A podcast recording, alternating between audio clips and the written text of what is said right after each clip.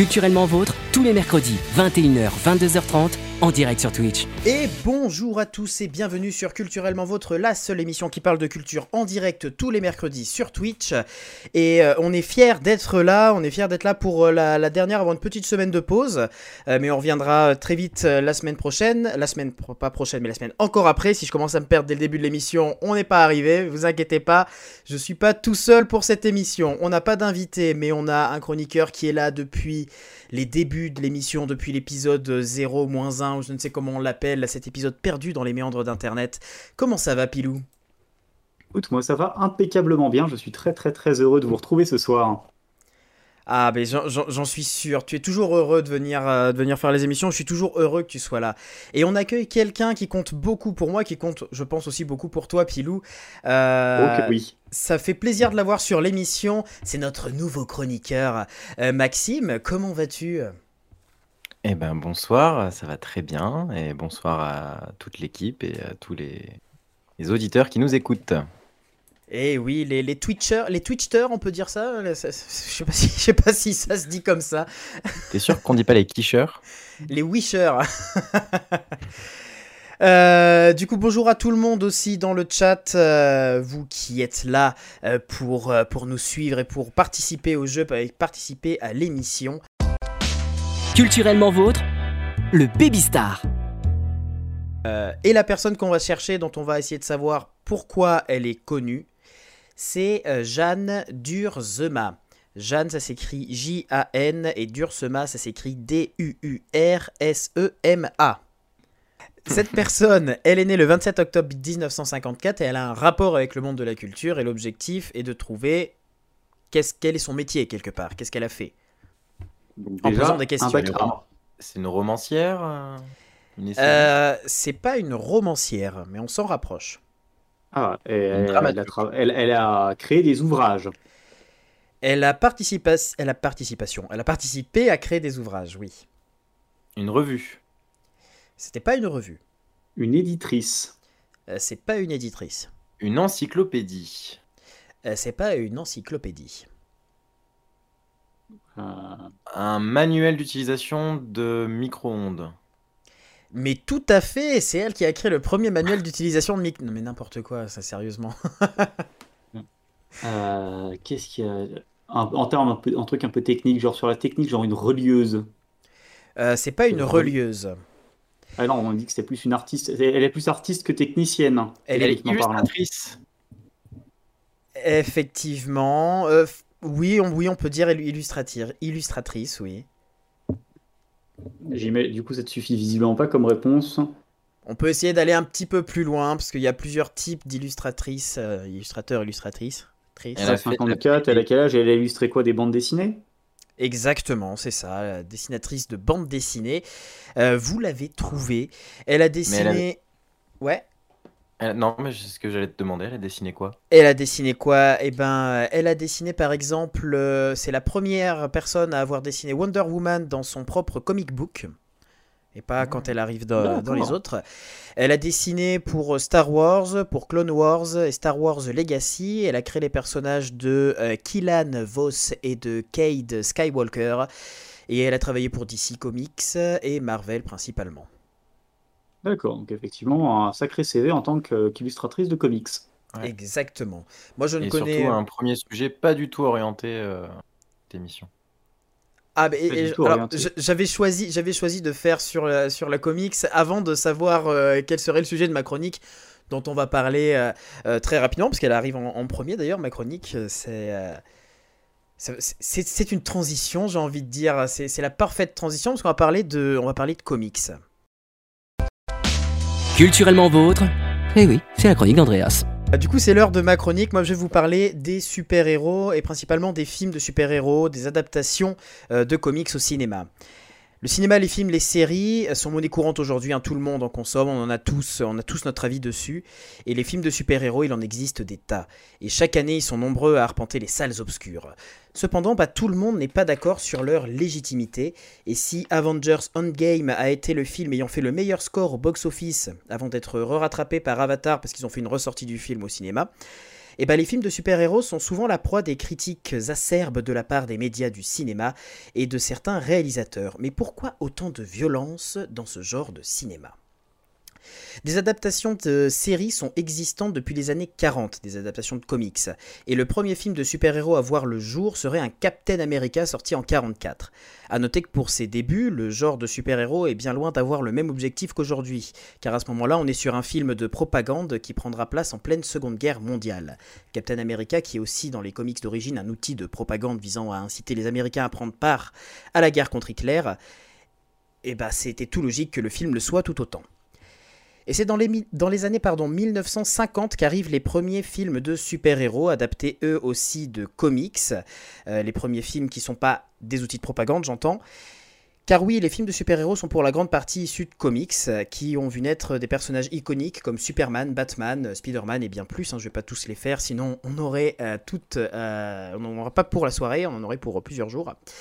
Il faut savoir que les trois plus connus créateurs, trois studios plus connus euh, euh, créateurs de super-héros sont Marvel, qui a créé par exemple Spider-Man, Iron Man, Hulk, euh, DC Comics, qui détient les personnages de Batman, du Joker, de Superman, et Dark Horse, avec notamment Hellboy, The Mask et Sin City par exemple. Et dans le volet des adaptations, si Marvel et DC s'offrent environ à peu près 3 films par an sur nos écrans, bah ce sont pas là les seules versions filmées de super-héros qu'on peut voir. Si le genre du super-héros sur les écrans a initialement séduit les céréales et la télévision, il faut attendre 1978 pour voir arriver ce qui, sera considéré comme le premier film moderne de super-héros avec un renouveau du genre.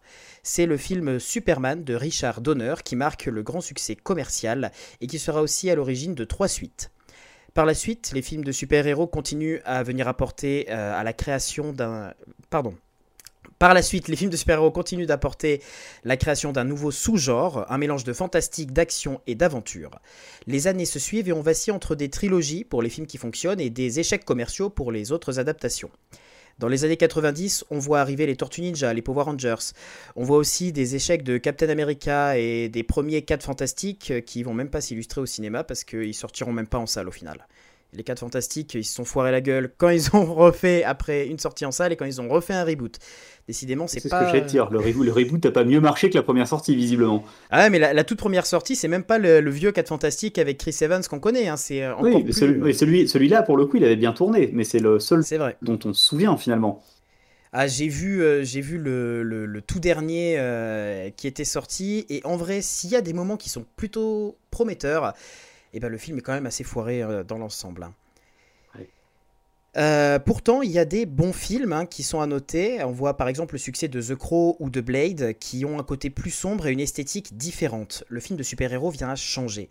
Car au début, si c'est surtout une histoire classique et originale pour un premier film, euh, on parle d'une origin story, d'un personnage qui vient super, super héros et qui découvre ses pouvoirs dans une succession d'actions, de légèreté apportée avec l'arrivée d'un super vilain et un combat final et eh ben le côté décalé et le, prix, et le parti pris de montrer des costumes assez ridicules, voulant se rapprocher des costumes issus de comics et donner cet aspect euh, bah, léger et tout public, et eh ben cette chose vient à changer dans certains films. Parce qu'on a par exemple euh, des films qui vont avoir l'occasion de présenter des histoires plus sombres, d'apporter d'autres esthétiques et euh, d'aller surfer avec d'autres genres cinématographiques. Et on a à la fois des films un peu plus classiques et des outsiders. Plus gore, plus osé, cherchant presque dans le film noir et le film de gangster. Et dans les années 2000, le film de super-héros vient prendre une plus grande place dans le cinéma avec l'arrivée des grandes sagas comme celle des X-Men, le succès des Spider-Man de Sam Raimi aussi, et encore plus tard la trilogie du Batman de Christopher Nolan. Le film de super-héros devient un terrain de jeu pour les acteurs et pour les réalisateurs et actrices et réalisatrices, qui vont même pour certains avoir une reconnaissance au niveau des Oscars par exemple.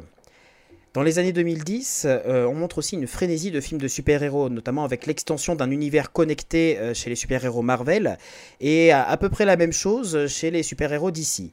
On fait non seulement des films à suite, mais aussi des liens entre toutes les franchises, un moyen de faire venir le public sur tous les films, de créer une attente plus grande et de générer plus de thunes, plus de produits dérivés et de vrais produits de marque. Et aujourd'hui, les films de super-héros sont présents presque partout et tout le monde en a vu au moins un dans sa vie. Cependant, bah, le genre reste boudé et moqué de la critique et de certains réalisateurs. Scorsese lui-même a dit que pour lui, les films de super-héros n'étaient pas du cinéma. Et les critiques eux-mêmes ont cette tendance à cracher directement sur chaque film de super-héros avant même que la production du film soit lancée. Un comportement qui donne des aspects, euh, qui donne cet aspect de surfer sur le principe des haters issus des réseaux sociaux. Mais c'est à se demander pourquoi vouloir à tout prix casser les films de super-héros alors même qu'ils rapportent euh, bah, des entrées au cinéma, qu'ils n'empêchent en rien la cohabitation avec d'autres genres cinématographiques, et qu'ils sont comme tout autre genre légitimes et peuvent tout autant raconter des choses, faire passer des émotions, que des films d'horreur, des thrillers, des films romantiques ou de n'importe quel genre en fait. Samuel L. Jackson, qui est un acteur qui s'est illustré dans, je pense, autant de films euh, grand public et de super-héros que de films d'auteur, euh, lui pense à que il n'y a pas de choix à faire et que ça peut être un moyen, le film de super-héros et le film grand public, d'attirer aussi et d'ouvrir des portes sur l'entrée du cinéma et d'attirer un public vers du cinéma peut-être un peu plus euh, d'auteur qu'on aurait l'habitude de, pas forcément l'habitude de voir. D'autant plus que des films de super-héros viennent pratiquement quitter leur schéma classique pour jouer avec d'autres genres. Euh, quand on voit par exemple des Watchmen, des Logan ou encore hein, des Jokers euh, avec Joaquin Phoenix, on est dans des films qui viennent apporter une esthétique différente. Il faut pas omettre que le cinéma est un art populaire, il y en a pour tous les goûts. Et si certains films ont pour objectif de venir questionner, de transmettre des idées, des émotions, des remises en question, d'autres films ont la simple prétention de divertir et de faire rire par exemple, de faire passer un bon moment à ses spectateurs. Et est-ce que c'est pas là la plus belle magie des salles obscures, toute cette différence, toute cette possibilité, dans un même lieu de pouvoir se divertir, se faire peur, se questionner, etc. etc. Rien n'oblige les gens à aller voir tel ou tel film, et tous les films n'ont pas vocation à nous mettre des claques. Ce sont des choses qui s'oublient un peu au niveau des critiques ciné. De plus, il existe une vraie méchanceté vis-à-vis de certains internautes qui n'hésitent pas à insulter par exemple Robert Pattinson quand ils ont appris qu'il reprendrait le rôle de Batman, alors même que cet acteur s'est illustré à la fois dans des films grand public et euh, dans des films d'auteur, et qu'il n'est pas mauvais, cet acteur. D'autant plus que les premières images sont encourageantes vis-à-vis du film. Et les critiques incessantes, comme celle à l'encontre par exemple de Joaquin Phoenix au moment où il allait reprendre Joker, et qui se sont retrouvés euh, à faire un très bon Joker, eh ben ces critiques-là, elles alimentent aussi les haters et la méchanceté qui peut exister sur Internet et qui est très nocive au final. Les films de super-héros, qui soient votre tasse de thé ou non, sont quand même, qu'on le veuille ou pas, présents dans le paysage cinématographique et on ne changera pas les choses. Ils font venir les gens au cinéma, euh, et au vu des acteurs et actrices qui s'y trouvent, des réalisateurs et des réalisatrices, des réalisatrices qui les font, on ne peut pas enlever que ce sont des gros noms du cinéma. Et par exemple, la dernière en date, c'est Chloé Zhao, Oscar du meilleur film à la dernière cérémonie des, Oscars, qui sortira le mois prochain, euh, bah, le prochain film Marvel, Les Éternels. Quoi qu'il en soit, cet univers, c'est un univers économique, c'est un univers qui fait vendre, il donne envie, donne espoir aussi à certaines personnes. Et c'est toutes ces choses qui font me dire qu'il faudrait être cohérent avec notre manière de consommer la culture et qu'au lieu de se laisser aller à la critique assassine facile, il eh ben, faudrait plus choisir de voir des films qui nous plaisent sans vouloir d'écouter les autres. Alors sortons un peu de la tendance à vouloir facilement pointer du doigt les défauts de certains films, car si c'était aussi simple, tout le monde ferait du cinéma. C'est une critique engagée. Voyez-vous C'est même. Petite critique. Euh, oui, effectivement, on retrouve très bien le côté critique facile. Euh, alors, pour les films de super-héros, effectivement, j'ai quand même l'impression que, à part certains, euh, en termes de presse spécialisée, à part certains récalcitrants, euh, pour ne pas les citer, style des cahiers du cinéma, tout ça, ils sont quand même un petit peu tous descendus la nouille sur, on va dire, du mal dès qu'il y a un Marvel qui sort, même si on a quelques-uns qui restent qui reste toujours un petit peu euh, compliqué. Après, sinon, euh, pour revenir sur un, de tes derniers points euh, que tu soulevais, Robert, Robert Pattinson en Batman, je pense que depuis le temps, le pauvre, il a quand même, Dieu sait qu'il a tout fait pour prouver que il n'était pas Edward de Twilight. Ah bah oui, oui. Et je pense qu'il a quand même réussi à le montrer depuis le temps. Enfin, j'ai l'impression que le personnage est quand même derrière lui là maintenant. Mais, mais le problème, c'est qu'il y a toute une partie des personnes qui, euh, qui n'ont pas, qui sont pas forcément non plus familiers de films un peu, un peu moins médiatisés que Twilight, et qui la dernière fois qu'ont vu cet acteur, c'était dans Twilight. C'est pas faux. Et il y a ce côté-là. n'a pas vu de l'eau pour les éléphants? Je ne pense pas. Et euh, The Lighthouse non plus. et encore moins d'ailleurs. Encore moins. Et pourtant, ça reste des films qui sont cool et ça reste. Euh, Enfin, je sais pas, qu'est-ce que t'en penses, toi, Max, ce côté de. Il n'y a pas forcément un cinéma, mais il y a plusieurs cinémas et c'est très bien. Non, moi je pense que tu as, enfin, je pense que as raison là-dessus, mais que le problème il est pas là. Le problème c'est que là, il y a une certaine facilité dans la chez certains journalistes ou dans une certaine presse, voilà, qui se revendiquent d'un certain cinéma et qui a tendance à, à ne voir grâce que dans des films qui rentrent plus ou moins dans leur canon. Et avec, avec les films de super-héros, c'est facile, je veux dire. C'est vrai, que, vrai que si ton délire, c'est les trucs un peu nouvelle vague, je ah comprends bah, que le, le, dernier Iron Man ne te plaise pas. Et non, et non. Et, pourtant, il y a des réalisateurs, comme tu le disais, très talentueux qui se sont attaqués à des films de super-héros. Et, et, pas que pour faire du grand spectacle, pour raconter aussi des choses. Moi, je pense à, Watchmen, par exemple. On, on, on, dit que Snyder c'est un, un, sensationnaliste euh, qui, fait de l'image pour de l'image. Euh, oui, c'est vrai, il a un style très visuel, très graphique, mais euh, ça n'empêche que son Watchmen, eh ben, il rend le Docteur Manhattan ultra attachant, ultra intéressant. son traitement du, personnage de Rorschach est, est, pareil, est vraiment cool. Donc, je pense que c'est toujours la même chose, c'est-à-dire il y a, y a, une certaine frange de la population, euh, dans la faune journalistique, j'entends, qui, euh, qui n'apprécie les œuvres que euh, qu'un certain type d'œuvre. Et bon, c'est toujours le, problème avec l'art, c'est que c'est subjectif. Et en même temps, il y a un certain nombre de canons qu'on peut ou pas respecter, un certain nombre de cases dans lesquelles on rentre dès qu'on dépasse un, un certain budget. Et là, c'est le cas, souvent. ouais, ouais, mais même, même au-delà de ce côté, enfin, que l'art soit subjectif, ça, pas de souci. Mais je trouve que ce côté vraiment détruire euh, des œuvres qui nous plaisent pas, et je sais même pas si on pourrait dire qu'ils nous plaisent pas, parce que généralement les gens vont voir en plus ces œuvres-là pour les détruire. Donc ils font de l'entrée, ils alimentent. Ou, euh, ne vont pas les voir d'ailleurs. Ou, et, ne vont, les, pas les, voir dessus avant même ça serait pas les premiers à écrire une critique euh, négative sans avoir euh, vu ou lu l'œuvre. Mm. Et même si j'ai beaucoup d'affection pour Scorsese, euh, je suis pas sûr qu'il ait vu beaucoup de films de super-héros, notamment chez le MCU par exemple, avant de critiquer énormément comme il a mm. pu le faire. Après voilà, Scorsese, il, peut se permettre de dire des choses comme ça. il peut se permettre de critiquer les trucs sans les voir parce que forcément c'est Scorsese. Mais eh le fait est qu'il y a quand même une petite levée de bouclier pour dire oui, écoute, papy il est gentil, mais mais bon, il n'a pas forcément d'ailleurs, je crois que non plus.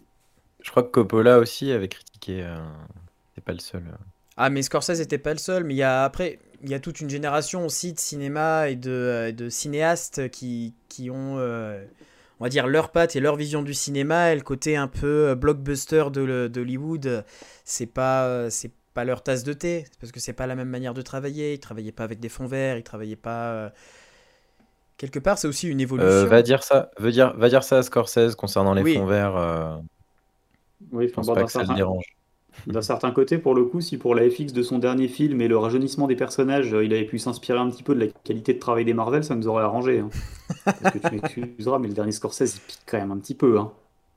Les rajeunissements de. de, de, comment s'appelle Robert de, Robert de Niro, qui est censé avoir 20 piges et qu'en a l'air en avoir une petite cinquantaine bien tassée, euh, ce qui est déjà une performance vu l'âge qu'il a en vrai, hein, mais... mais bon, ça picote quand même, quoi. En tout cas, tout ça pour dire que euh, allez au cinéma et n'ayez pas honte d'aller voir des films au cinéma parce que euh, c'est bien. Il n'y a pas de, de mauvais C'est très beau comme message. Ben ouais, mais faut être, faut être tolérant, tu vois, c'est c'est ça la vie aussi, c'est ça l'émission, c'est ça culturellement vôtre. Tu peux nous faire une animation à l'écran avec des petits oiseaux et des petits cœurs qui passent Ah ouais, petit On a le droit d'aimer X-Men Origin Wolverine, je pense, voilà. Mais, mais on a le droit, mais... Je suis, content, je suis content que tu dises ça, ça me libère un poids. tu sais, tu sais que euh, quand, euh, quand je me suis dit, tiens, j'ai envie de faire du cinéma, euh, je me suis dit, hein, mais j'étais petit pour l'époque, et je me suis dit, mais j'ai envie de faire des films, et même si les films sont pas des plus grands films, c'est pas grave parce que ce que j'aime bien avec le cinéma, c'est qu'il y aura toujours quelqu'un pour qui ça sera le meilleur film, tu vois. Et c'était un côté très idyllique, très utopique, mais, mais au final, c'est vrai, il y aura toujours quelqu'un qui appréciera euh, un film. Il y aura toujours quelqu'un pour l'apprécier, ouais. Après, en faire il y aura toujours quelqu'un, ouais. Généralement, c'est ta, généralement, c'est ta grand-mère d'ailleurs. oui, souvent des membres de ma famille, mais bon. ça compte, ça compte quand même. Ça compte, ça compte, ça compte toujours pour un. Et ça compte euh, toujours que pour un, pardon. je, vais vous proposer du coup de parler euh, ensemble un petit peu de ce qu'on a pu voir, lire ou euh, écouter peut-être dans la reco de la semaine. Culturellement vôtre, la recommandation de l'équipe. Alors Pilou, quelle est ta reco du moment? Alors, déjà, quand on parle de consommer de la culture, faut savoir que j'ai pas eu le temps de voir 250 000 trucs en ce moment, c'est un peu speed. Mais du coup, j'ai quand même trouvé le temps de me libérer pour aller voir euh, Eiffel au cinéma de Martin Bourboulou. Bourboulon, pardon. Euh, Eiffel, du coup, c'était chouette. En vrai, je l'ai pas spécialement vu parce que le film me branchait. Genre, la vie de Gustave Eiffel, j'avais déjà lu des trucs dessus. Enfin, je voyais visiblement ce que c'était. J'avais pas forcément besoin d'un biopic en plus. En vrai, je suis allé le voir uniquement parce que Martin Bourboulon, c'est celui qui va adapter Les Trois Mousquetaires euh, au cinéma l'année ah. prochaine. Et eh oui. Et comment dire, jusqu'à maintenant, son CV, c'était qu'il avait réalisé Papa ou Maman. Autant eh dire que ça me paraissait être un sacré saut dans le vide de lui confier l'adaptation des Trois Mousquetaires, qui est quand même le truc le plus attendu euh, de, l'année, voire de ces quelques dernières années. Pour dire que je me rappelle, mon cher Maxime, d'une petite balade, euh, d'une petite balade tous les deux il y a près d'un an de ça, où on fantasmait tous les deux sur euh, le casting idéal pour une adaptation des Trois Mousquetaires. D'ailleurs, il y aura une chronique un jour là-dessus. Et il y aura une chronique oh un jour là-dessus. Sur les adaptations des Trois Mousquetaires Oh bah très probablement, ouais. J'en avais, j'avais commencé à en écrire une, figure-toi d'ailleurs, pour la saison 1 de, Culturellement Votre, et je me suis euh, orienté sur complètement autre chose. Mais j'avais déjà un truc dans les cartons sur les Trois Mousquetaires. Et eh ben ça sortira, euh, ça sortira un jour. Enfin bref, peu importe. Du coup, je suis allé voir euh, Eiffel, pas pour voir Eiffel, mais pour voir ce que Martin Bourboulon avait dans le ventre. Verdict, en termes de réal, j'ai trouvé ça plutôt très chouette. Le film en lui-même, bon, les acteurs, les acteurs jouent bien, la musique est bien, c'est bien réalisé, c'est bien paramétré, c'est cool. Après, en fait, j'aime assez peu le côté de euh, le film se résume vraiment à ouais, il a voulu construire une tour de 300 mètres pour impressionner une meuf. oui, c'est vrai qu'il y a. Il y, a, ce côté euh, histoire romantique qui, qui a un, parti pris dans le film euh, qui, est, euh, qui prend beaucoup de place et qui peut être un peu frustrant quand tu viens pour voir la construction d'une tour. quoi. Je veux dire, qui explique, je, je spoil même pas parce que ça, ça se voit dans la bande-annonce. De, ils expliquent gentiment que Eiffel, de toute façon, lui, ses histoires de tours, il s'en balèque. Ce qui l'intéresse, c'est de faire le, le, métro parisien parce que ça lui paraît être intellectuellement plus intéressant comme projet. Et genre, il se retrouve à un dîner mondain avec une ex à lui, euh, qui fait Ah, c'est vrai qu'un projet qui aurait un peu de gueule sur Paris et tout, ça serait quand même chouette pour l'Expo universelle. Et genre, le projet, il disait 10 minutes avant que c'était de la merde, et en mode Ouais, je vais construire une tour de 300 mètres. Allez, tu dis quoi? Et, et toi, t'es en mode mais, gros, calme-toi, tout de suite. Enfin, genre, euh, respire un coup, prends un verre d'eau et t'inquiète. Euh... Enfin, si tu veux aller choper son 06 à la fin du dîner, t'y vas, t'es pas obligé de construire une tour de 300 mètres pour ça, quoi. Est-ce que le sous-titre du film, ça pourrait être euh, parce que la taille, ça compte? Oui. Un peu, un, peu. Et c'est ça qui m'emmerde justement dans ce film, c'est que euh, bah, t'as vraiment l'impression que ouais, pour, pour Gustave Eiffel, en tout cas, la taille, ça compte. Mais alors, ce qui, est, un peu dommage, parce qu'il y a, y a des côtés très intéressants dans le film, quand il parle de toutes les techniques qu'il a mis en place pour pouvoir construire la tour Eiffel, euh, tous les outils qu'il a créés et le fonctionnement de ces outils-là, je trouve que c'est hyper intéressant. Et moi, je me retrouve gamin quand j'étais en train de construire mes petits trucs, tu vois, et de me dire, putain, c'est impressionnant, c'est incroyable, quoi. Sauf que ça, ça reste euh, peut-être pas assez présent dans le film. Franchement, film très simple. Après, par contre, ça m'a vachement rassuré sur le fait qu'il était capable de faire une adaptation des Trois Mousquetaires qui pouvait se, valoir. Salut Ita. Hello Ita. Euh, parce que effectivement, ça, en termes de réel, enfin, le tournage est quand même vachement chiadé. Il y a un paquet de comédiens, il y a un paquet de figurants. Euh, ah, ça joue bien en plus. Grosses scènes chorales et tout, ça joue bien. Donc je me dis, sur un truc d'ampleur comme les Trois Mousquetaires, il y a moyen qu'ils dirigent le truc proprement. J'espère juste que du coup, l'histoire va pas tourner exclusivement autour, euh, autour des romances. Bah, parce que, parce que j'ai pas envie de voir un trois mousquetaires gnangnan avec, euh, avec juste D'Artagnan et Milady qui se tournent autour, tu vois. C'est vrai que s'il y a que de ça. Euh, et D'Artagnan joué par. par François Civil. François Civil. François Civil. Non, mais ça va être une bonne adaptation. Il y a, il y a, enfin, il y a un bon ah, cast. Moi, je me dis, tu peux pas te foirer quand il y a un cast comme ça. Il y a un casting de fou et Martin Bourboulon me semble être capable de tenir une caméra. Donc. Mais écoute, on, ça, croise les deux pieds. Hola, Mélie 704. Euh, salut. Ça, fait beaucoup, 704. Mélie 704. Alors, Mélie 704, si je me trompe pas, c'est Mélie Mélie en fait, c'est ça. Voilà, c'est, elle, a perdu son, son compte. Euh, elle, a, perdu un Mélie et a gagné un 704. C'est ça. C'est... Impressionnant. Ça veut dire qu'il y avait vraiment 703 Mélie avant je veux dire? Ah ben il y, en avait beaucoup. Il y en avait beaucoup des Mélie. Euh, du coup, du coup, Eiffel à voir, mais si on aime l'histoire d'amour plus que la construction quelque part, euh, c'est un bon film de Noël. C'est vrai que ça fait un bon film. non, mais c'est vrai, c'est un bon film de Noël. C'est vrai que c'est un bon film de Noël. Je suis d'accord avec toi. Il, manque juste des guirlandes autour de la tour en métal là.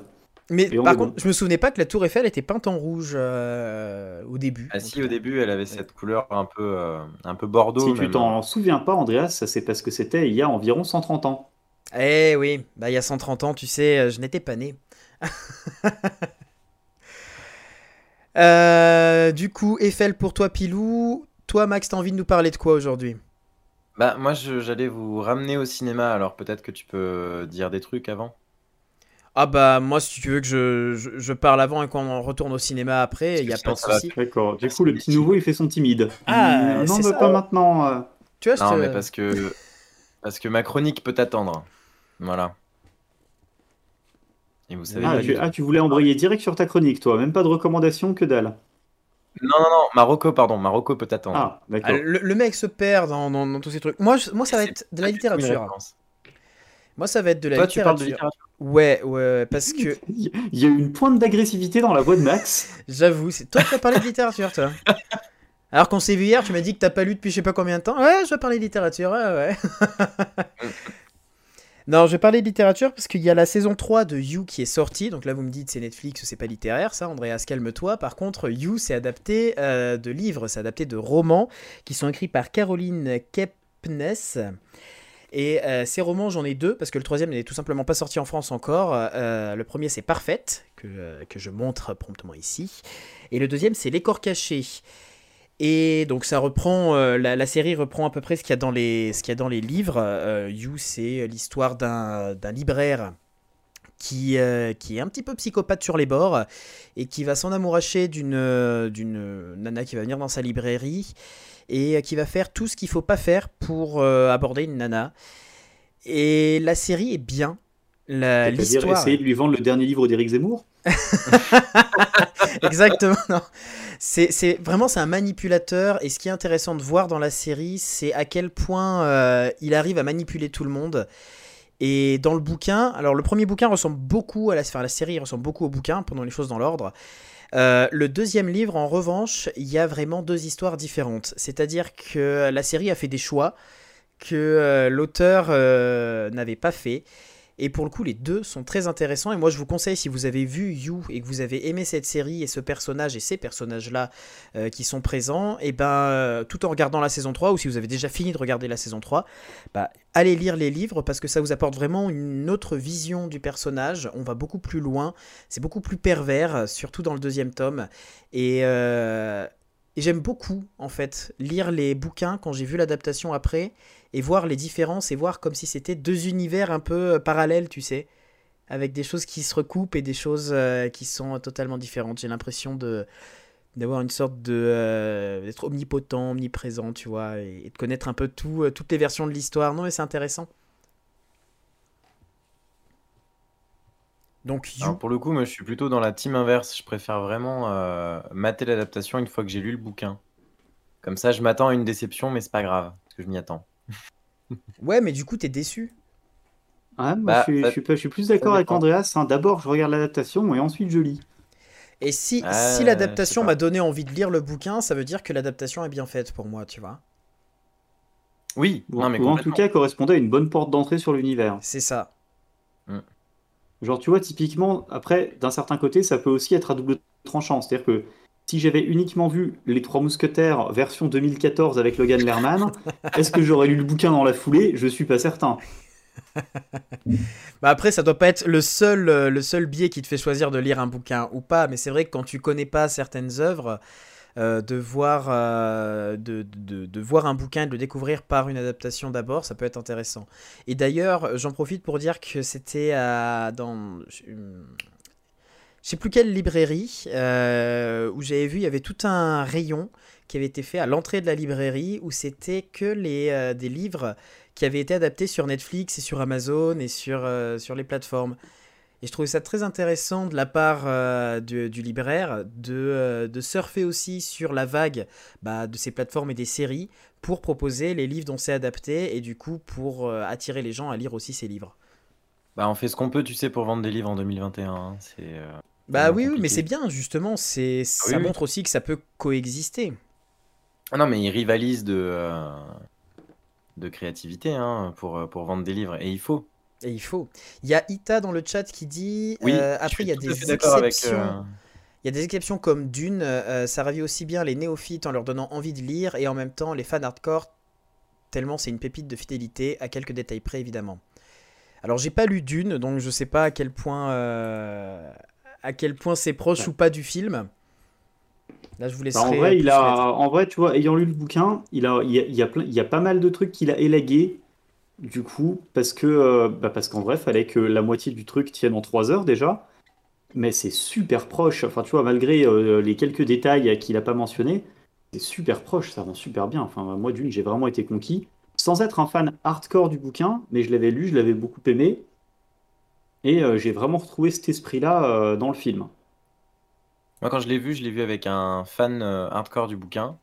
Et il me disait que, quand même, Villeneuve avait même réussi à, changer des trucs du bouquin, à mettre carrément sa patte, à inventer des arcs. Notamment, bon, je sais pas si on peut en parler. Si, si, je dis bah, pas ça va, si tu spoiles pas comme un, comme un bâtard, non, ça je Spoil... non, la, la fin de l'arc narratif de Duncan ne correspond pas à. donc, Duncan, vous savez, c'est ce personnage joué par Jason Momoa. Euh, et euh, du coup, la fin de son arc narratif, elle euh, correspond pas vraiment à ce qui est le cas dans le bouquin. Et d'ailleurs, dans l'adaptation de Lynch, c'est plus fidèle au bouquin. Mais là, apparemment, ça donnait une intensité à, à, l'arc de ce personnage qui était intéressante. Bah, la fin de son arc narratif était effectivement toute pétée au cinéma. Mm. Mm. Bah après, c'est vrai que ce côté, quand tu adaptes un monument littéraire, d'arriver à, à contenter tout le monde et en même temps à pouvoir mettre ta patte, c'est un peu compliqué. Ah, on a Mélie704 qui trouve que personnellement, elle a trouvé le film Dune un peu trop long. Et comme on peut le comprendre. Il y a des longueurs. Ah, en fait, il faut, faut, être réceptif au style de Villeneuve. Hein. C'est-à-dire que je comprends qu'on trouve, euh, qu'on trouve des longueurs. Après, moi, personnellement, tu vois, genre, je suis sorti, j'ai dit, franchement, ça manquait de 30 minutes, euh, une director's cut avec 30 minutes de plus de plan fixe du désert, quoi. c'est vrai qu'il faut que ça se fouette dans le délire, quoi. Mais euh, c'est un, avis que j'ai pas mal lu aussi parce que j'ai beaucoup conseillé Dune. Euh, je suis allé le voir en IMAX personnellement et j'en ai, euh, j'en ai, j'en ai pas mal dit du bien à plein de gens. Genre, mais allez-y, il y a un film comme ça tous les 50 ans qui sort parce que je le pense vraiment. Et, et parce que voilà, pour moi, c'est au-delà d'être juste un bon film, c'est un objet cinématographique, voilà, étrange, merveilleux. Euh, enfin, bah, c'est à, voir au cinéma en tout cas. C'est un vrai film adapté pour le cinéma. Et ça réécrit vraiment un, genre. Enfin voilà, c'est ce genre de film, un peu comme je sais pas moi le le, Dracula de, Coppola, Laurence d'Arabie. Euh, voilà, c'est un, film qui qui marque pour moi. C'est et qui, qui, sera difficilement datable en fait. On peut bah, pas se dire. Comme le Seigneur des Anneaux a, pu être comme le euh, Seigneur des Anneaux à son époque. Mm. Mais après, voilà, euh, il y a plein de gens qui, qui finalement se sont laissés tenter et ont trouvé un peu long. Et je comprends leur point de vue, évidemment, mais, euh, mais en même temps, euh, moi j'étais un peu comme vous, les gars, à me dire putain, mais ça pouvait durer encore et encore, quoi. Parce que c'est le genre de film où on se perd dans, la temporalité, tout est tellement distendu. Et je pense que justement, soit on rentre dedans et on, accepte cette distorsion du temps, on accepte que les scènes durent longtemps, que ça, que ça, ça raconte et, que ça te permet de ressentir plutôt que juste raconter ou on se dit bon là euh, je m'embête un peu j'aimerais bien qu'il y ait un peu d'action. Et ça, fait 20 minutes qu'on est en train de filmer vite euh, qu'on est en train de filmer 12 mètres carrés de désert. C'est gentil mais ils sont où les vers des sables quoi? Ouais ouais. Après comme, comme dit un hein, long contemplatif c'est une question de point de vue. Euh, il aurait aimé lui une heure de plus J'ai failli faire une blague salace et, je me suis retenu. c'est très bien. Bah, Dune qui, ça y est, la, euh, Pardon, la, la, deuxième partie de Dune est officielle. Elle a été validée par le studio, donc on va avoir euh, la suite. Et euh, ce que j'avais un peu peur, parce que c'est toujours ce qui est un peu risqué quand tu te lances à faire un film en disant c'est la première partie. C'est le coup, est-ce qu'il n'y a jamais de deuxième partie? Mais là, pour le coup, il va y en avoir une deuxième, donc à peut-être à juger aussi quand on aura vu l'entièreté de l'œuvre, parce que ça fait partie de ce genre de film euh, où c'est pas une suite pour faire une suite, mais où c'est vraiment pensé pour être plusieurs films. Bah, disons que c'est l'adaptation du premier bouquin qui est en deux films parce que parce que la première moitié durait déjà trois heures, donc voilà, c'était compliqué de faire moins quoi. c'est effectivement pas un et un deux. Même si après moi, s'il fait huit films pour adapter toute la saga, ça me va aussi. Hein. Il y, y, a combien de bouquins de Dune? Alors ça dépend, il y en a combien écrits par, le, par juste euh, l'auteur, combien écrits par l'auteur plus son gamin qui a fait la suite aussi. Euh, alors par contre, Mélie, ça c'est du spam. Hein. Alors c'est marrant parce c'est une Mélie 705. Tu, tu, peux pas, tu peux pas doper les, euh, les audiences en te créant 12 comptes. Peut-être qu'elle s'est clonée spontanément. On a parlé de Dune et schlack, elle, elle s'est... C'est pas c'est la même personne? Non, c'est pas du tout la même personne. c'est drôle. Ok. on a bah, Mélie 704 et Mélie 704. Bah, bonjour Mélie 705. Euh, Ça va être super pratique. On peut pas, on peut plus utiliser les diminutifs de pseudo. On a fait 704 et 705. Euh, bah du coup, enchanté, bienvenue. Euh, et, Non, Andreas, les viewers ne sont pas des numéros. Mais là, pour le coup, si. Euh, salut Mélie705. Ah là là, bah oui, bah, bah bonjour, on allait. On, ah bah, on va voir ah bah. Euh, Là, il devrait y avoir un truc qui se passe au niveau du continuum espace-temps, je pense. on est dans une réalité parallèle, différente. C'est beau, c'est beau. Euh, du coup, d'une. oui. Et, on, est retourné. en train de parler de Dune. C'est ça, c'est ce que j'étais en train de me dire. Qui, qui, a recommandé Dune? Mais non, pas du tout. Mais on est bah, retourné dans le cinéma. Donc si, bah, je l'ai recommandé, mais il y a trois semaines. oui, c'est ça. Oui, Mélie 705, tu n'es pas un numéro, tu es Mélie 705. Pas de souci. J'aime beaucoup la, la personnalisation que tu mets à ce message. Alors, Max, de quoi au cinéma tu veux nous parler? Alors, du coup, j'ai un doute parce que j'ai pas écouté euh, les dernières émissions, mais vous avez parlé de Mourir peut attendre ou pas? J'ai vraiment pas fait. Euh, non. non. parce que je ne l'ai ah. point encore vu. Moi non ah, plus, parce que moi j'ai vu qu'un seul Mourir peut attendre, mais regardez le, le, dernier James Bond peut attendre aussi. Alors, eh bien non. Euh, regardez, ah. le dernier James Bond ne peut pas attendre. Il faut absolument aller le découvrir au cinéma parce que. attendez, Mélie, je suis un homme libre? D'accord. mais tu es libre? Tu es libre. Eh bien, oui. On est Alors oui. oui, voilà. On, te salue bien, toi et ta liberté. Euh, du coup, oui, euh, non. Regardez James Bond au cinéma, euh, le dernier James Bond de Daniel Craig après 15 ans, on le rappelle, de, de co-star d'Aston Martin et de James Bond Girl, toutes plus saisissantes les unes que les autres, ne peut pas attendre. Parce que, pourquoi? Eh bien, je vais vous le dire. Parce que ce film, euh, moi personnellement, c'est un de mes préférés de la saga James Bond. Euh, c'est un de ceux que j'ai eu la chance de découvrir au cinéma, ce qui n'est pas le cas des, anciens. Mais j'ai vu à peu près, euh, au moins depuis Skyfall, non, depuis Quantum of Solace, j'ai tous vu au cinéma avec Daniel Craig et j'avais été bluffé par Skyfall. j'avais été un peu déçu avec Spectre, même s'il y avait de très bons moments. Et Mourir peut attendre m'a vraiment fait l'effet d'une d'une bombe, quoi. Euh, je trouve que c'est un film qui sait jouer avec ses codes, avec les codes James Bondesque, euh, qui sait jouer aussi avec euh, ses comédiens, c'est-à-dire qu'on a, on a Daniel Craig qui donne, qui donne tout, on le sent. Je pense que c'est une des premières fois qu'on a un James Bond aussi tangible, aussi, aussi peu personnage de papier et, et, et, ça change. En général, d'ailleurs, sur tout l'arc Daniel Craig, a beaucoup été le, le retour qu'on a deux, c'est la première fois qu'on a un James Bond aussi humain. Oui, et, c'est vrai, parce qu'il a un passé, euh, mais qui est, qui est vraiment incarné, contrairement à d'autres. Euh, mm. Voilà, Sean Connery, enfin le personnage de Sean Connery avait un passé aussi. mais parce que ça caractérisait le personnage d'avoir un lourd passé, un peu à la manière de ce que Ian Fleming avait fait. Ici, on nous montre, on nous explique vraiment euh, quels sont les deuils que porte Daniel Craig. C'est pas la même époque, c'est pas la même manière de faire des films aussi et d'écrire des personnages. Ça s'est adapté aussi. non, mais en même temps non, mais en même temps, on est dans un, exercice de style avec James Bond qui est assez codifié. Euh, les fans attendent, euh, même si effectivement ça a traversé des époques, des modes, les fans attendent toujours un, peu la même chose. Euh, et on va voir un James Bond au cinéma. Pourquoi? Pour avoir du voyage, de beaux paysages, de belles bagnoles, des gadgets un peu rigolos, un acteur qui pète la classe et, et quelque chose qui transporte, quelque chose qui, qui nous emmène dans à la fois un futur un peu dystopique qui pourrait se réaliser si jamais euh, justement on n'avait pas un héros euh, tel que lui pour euh, protéger le monde, et en même temps sur une sorte de, je dirais, d'humour anglais, un peu une ode à la décadence, un peu rigolote, quoi. C'est-à-dire que le, le monde va s'effondrer, mais le mec prend le temps de, de, de, finir son espresso et de, et regarder la caméra longuement. voilà. Et donc, ce que j'ai beaucoup aimé avec, avec Mourir peut attendre, donc, c'est que le film est complètement conscient de ses codes. Et, euh, alors j'ai pas envie de spoiler parce que vous l'avez pas vu, il est complètement conscient de ses codes, notamment d'un code très important auquel on fait souvent attention, même si on le, on le remarque implicitement, c'est euh, l'espèce d'assurance vie du personnage principal, du protagoniste. On le sait tous, on le dit souvent quand on sort d'un film d'action, ou alors peut-être que maintenant on le dit moins avec tous les films de super-héros, mais oui, bah de toute façon, il peut pas mourir.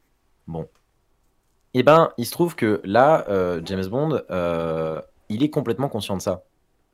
Il, se, il se rue au devant du danger, il est capable de résoudre des situations avec toute la classe et le panache qu'il a habituellement, mais dans une espèce de, de tension quand même euh, de, de, de, l'action, de la scène, mais sans que tu t'inquiètes pour lui quelque part.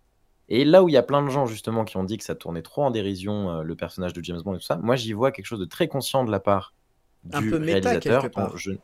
Voilà, exactement, c'est de la blague méta. Et c'est exactement là où je voulais en venir. Le réalisateur, donc, dont je lis le nom parce que désolé, mais je ne peux pas le retenir, Kari Joji Fukunaga, qui est le réalisateur de la série, euh, de la saison 1 de la série True Detective. Ah, beaucoup aimé. Qui est une série euh, excellente. Et d'ailleurs, il y a des plans qui se ressemblent un peu des, plans en bagnole, notamment, avec euh, voilà, ces, gros plans face avec le soleil qui, et les personnages qui regardent un peu dans le lointain. Tu, bugs un peu, euh, Maxime. les personnages qui se questionnent. Euh, la connexion peut attendre chez Maxime. Il y a quelque chose de très. Euh, qui m'a vraiment rappelé ce, ce, genre de film. Sauf que avec True Detective, on avait quelque chose de poisseux, de lourd. De... Là, on a quand même quelque chose. Ah, je bug. Oui. Oui. Eh ben, tu, si tu, as nous entends te dire que tu bugs que maintenant, c'est plutôt pas très bon. tu, tu, enregistres d'où là? Tu enregistres d'Amérique du Sud ou euh... Non. je suis pas, pas là. Je suis plus là. Si, si, t'es là. J'ai l'impression que. non, est-ce que, est que vous me recevez là pour, pour, vérifier le mot de latence, dis le mot loutre. Loutre. Ah, bah ça, ça passe, il est revenu. On, a récupéré. Euh, du, du, coup, je sais plus où j'en étais exactement.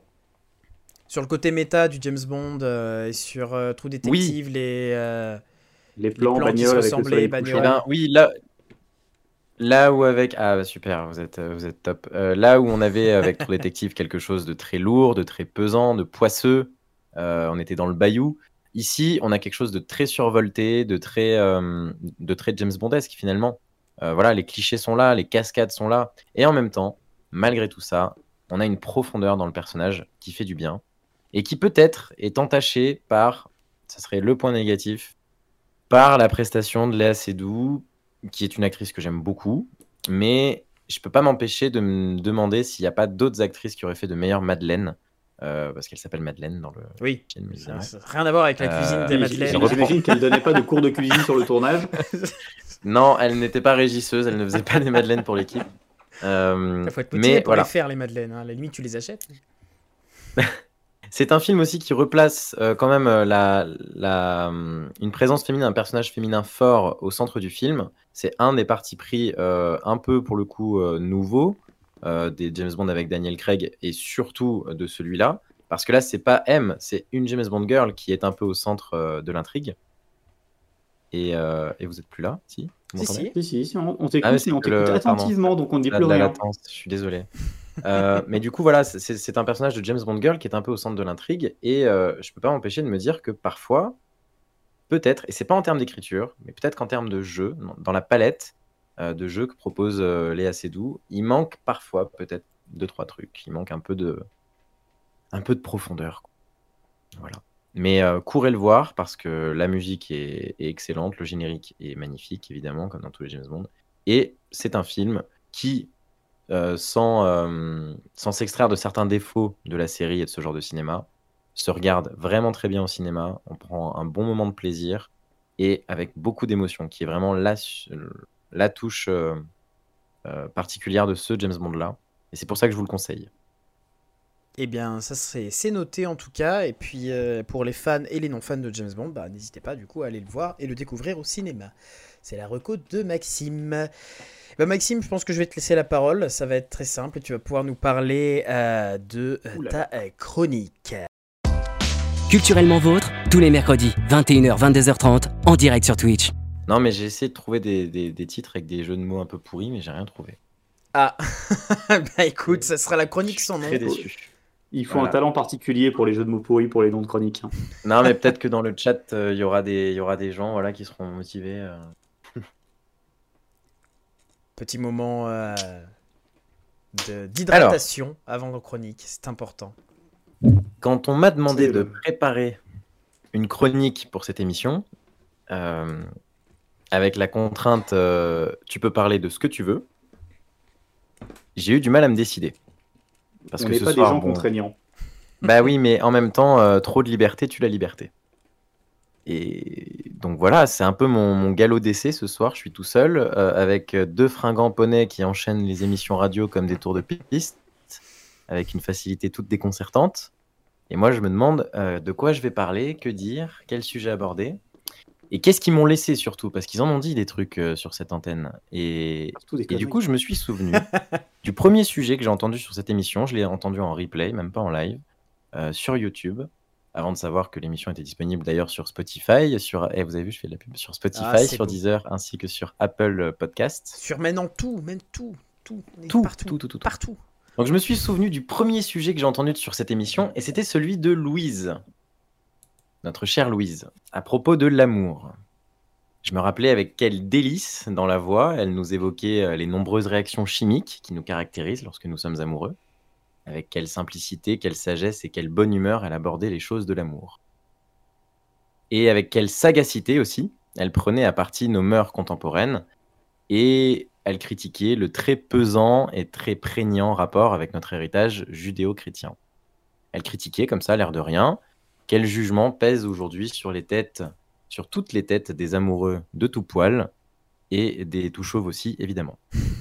Louise avait abordé la chose sous un angle scientifique et culturel, en rappelant que les préjugés que nous avons sur l'amour, nous les tenons bien plus de notre culture que d'une pseudo-nature scientifique de l'amour.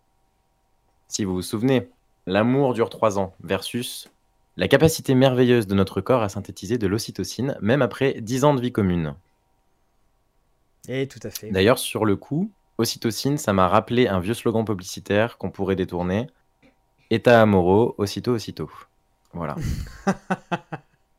L'amour, donc, elle l'avait dit, hein, c'est céleste, c'est magique, c'est chimique, bref, c'est mortel. C'est une panacée euh, qu'on va aujourd'hui questionner.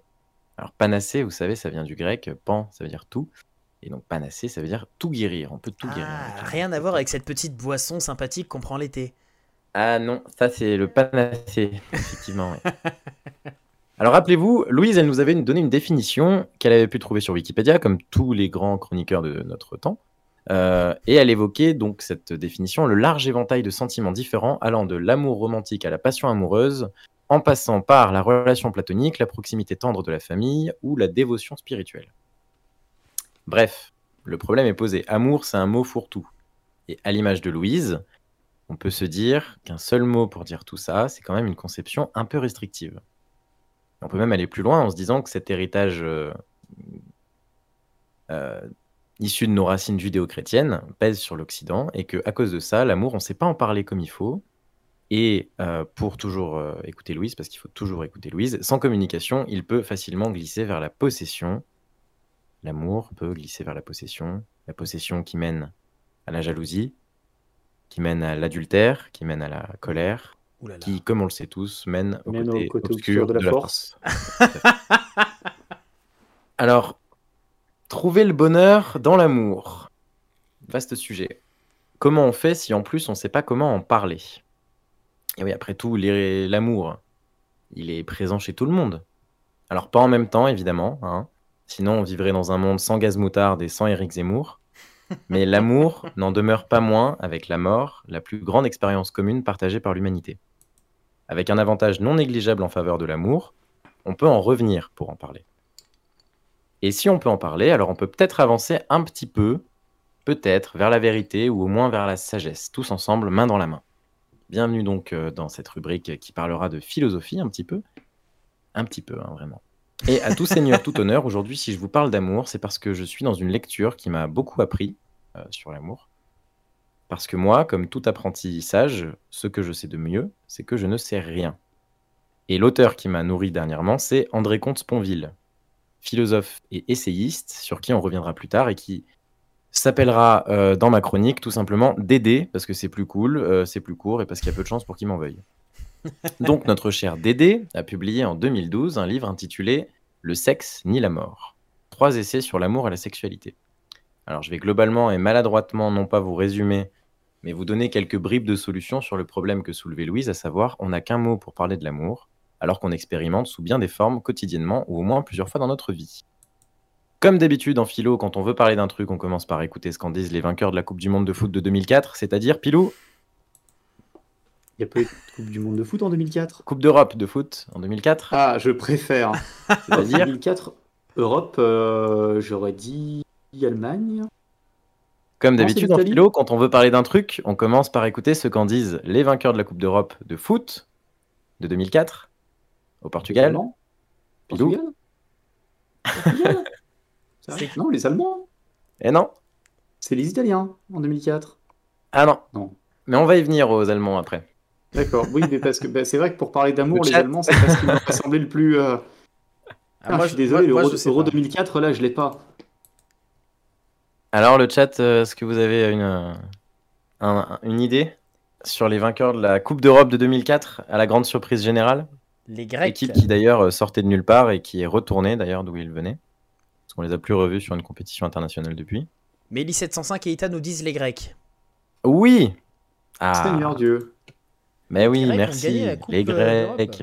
Exactement. Donc quand on commence à parler d'une notion en philo, on commence souvent par parler de ce qu'en disent les Grecs. Et très souvent, le premier de la classe à ce jeu-là, c'est Platon. Platon, il a quelques trucs à nous dire là-dessus. Alors, L'amour, lui, il le nomme Eros. Eros, ça vous dit quelque chose, je pense? Érotique. Parce que ça a donné des mots en français comme érotique, n'est-ce pas? Mais érotique, figurez-vous que c'est pas vraiment ce qui a trait au sexe. C'est plutôt ce qui a trait à l'amour, à la passion amoureuse, en fait. Eros, c'est la passion amoureuse.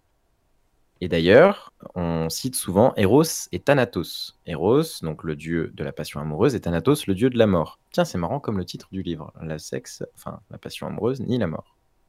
Et donc, justement, par rapport à Eros, on pense souvent que c'est un le dieu de la voilà donc érotique avec tous ces mots-là. On pense que c'est le dieu euh, de la sensualité, de la sexualité, mais non.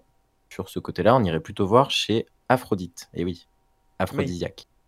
Et oui, plus clair. Donc Eros, Thanatos, Eros, c'est la passion amoureuse qui répond à une pulsion de vie. Effectivement, on se sent vivant quand on est amoureux, on se sent, euh, se sent euh, puissant. Capable de tout. Et oui, et oui, on se sent prêt à soulever des montagnes, prêt à, faire le jeûne, etc. Comme un super héros. Faire ah, le jeûne, tu veux dire faire genre de pas être très vieux ou arrêter de manger? Je parlais d'arrêter de manger. Ah. Alors qu'est-ce que l'amour héros eh bien, Platon, dans Le Banquet, euh, alors le banquet, pour vous situer, euh, vous voyez chez entre la cuisine et le salon. Ça ressemble, ça ressemble à une soirée chez Pilou. C'est-à-dire, on boit du bon vin et on choisit un bon sujet. Voilà. Bah, le banquet de Platon, c'est un peu cette même situation. C'est un ensemble de potes, des Grecs évidemment, qui se retrouvent, des citoyens grecs, qui se retrouvent chez l'un d'entre eux, qui accueille le banquet, et qui se mettent euh, à boire du vin et à discuter bah, d'un sujet. Et de quel sujet vont-ils parler Ils parlent de l'amour. Parce que finalement, est-ce qu'il y a un plus beau sujet que ça? Est-ce qu'il n'y a pas un... Voilà. Et donc... Euh, et oui. Et d'ailleurs, dans la situation du banquet, euh, en fait, ils ont, ils ont déjà bu la veille, si vous voulez. Donc c'est un peu comme une soirée chez Pilou. Effectivement, ça ressemble vachement à une soirée chez moi. Voilà, c'est exactement comme une soirée chez Pilou après une fête de fin de vendange ou euh, une vente des vins. Voilà. Euh, sauf que, euh, voilà, eux, ils commandaient pas des kebabs, peut-être le lendemain, je sais pas. Bah, on, donc... on, parle bien, on parle de se faire un grec hein, quand on parle d'un kebab, donc finalement. Et en parlant de se faire un grec, justement, il y a plusieurs discours sur l'amour qui sont proposés par les différents convives, et on en retient deux aujourd'hui. Il y en a même un. Alors, pourtant même que Platon finalement le, démonte juste après ce discours, on le retient vachement bien. Et euh, ça a donné lieu à tout un ensemble de, présupposés, de préjugés qu'on a sur l'amour. C'est le mythe des androgynes, qui est, euh, donc raconté par Aristophane, l'un des euh, convives. Et alors Aristophane, il a une vision, donc il propose ce conte-là pour expliquer l'amour. en fait, à la base, on était tous des êtres qui était composé de deux têtes, de deux torses, de quatre jambes, de quatre bras, de deux cœurs, effectivement, et donc de deux attributs sexuels. Alors, il se pouvait euh, qu'on ait deux attributs sexuels masculins, ou deux féminins, ou l'un de chaque. D'accord? Et donc, euh, parce que cette race humaine primordiale était incroyable, était très puissante, Zeus s'est dit bon, ils vont pas nous faire chier, on va les couper en deux. Donc, chaque être humain aujourd'hui, héritier de, cette, de, cette, de cet état d'homme euh, complet, recherche sa moitié. C'est de là que ça vient. Et oui, nous ne vivons tous que comme des moitiés d'humains au lieu d'un humain complet. Nous ne sommes pas des humains complets faits d'une seule pièce, One Piece. Nous sommes des humains incomplets et nous recherchons notre moitié.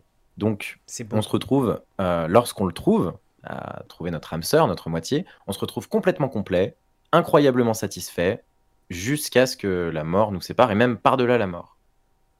C'est un problème avec cette vision de l'amour, non? Si on la confronte avec ce qu'on connaît, qu'est-ce que vous en pensez? Bah des fois, il y a des gens, euh, eh ben, ils sont amoureux, puis ils sont plus amoureux. Il y, a un temps de latence encore, euh, Max?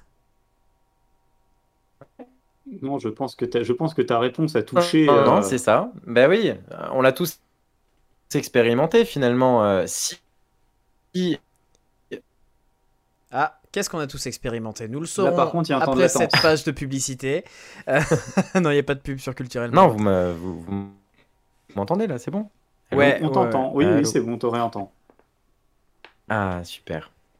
Du coup, oui, on l'a tous expérimenté. Bah oui, Andreas, tu as tout à fait raison on l'a tous expérimenté. Euh, on a beau être, enfin, on a beau être vraiment amoureux, il y a des jours où, bah, en fait, il y a un moment où peut-être ça peut s'arrêter. Et pourtant, on était vraiment amoureux.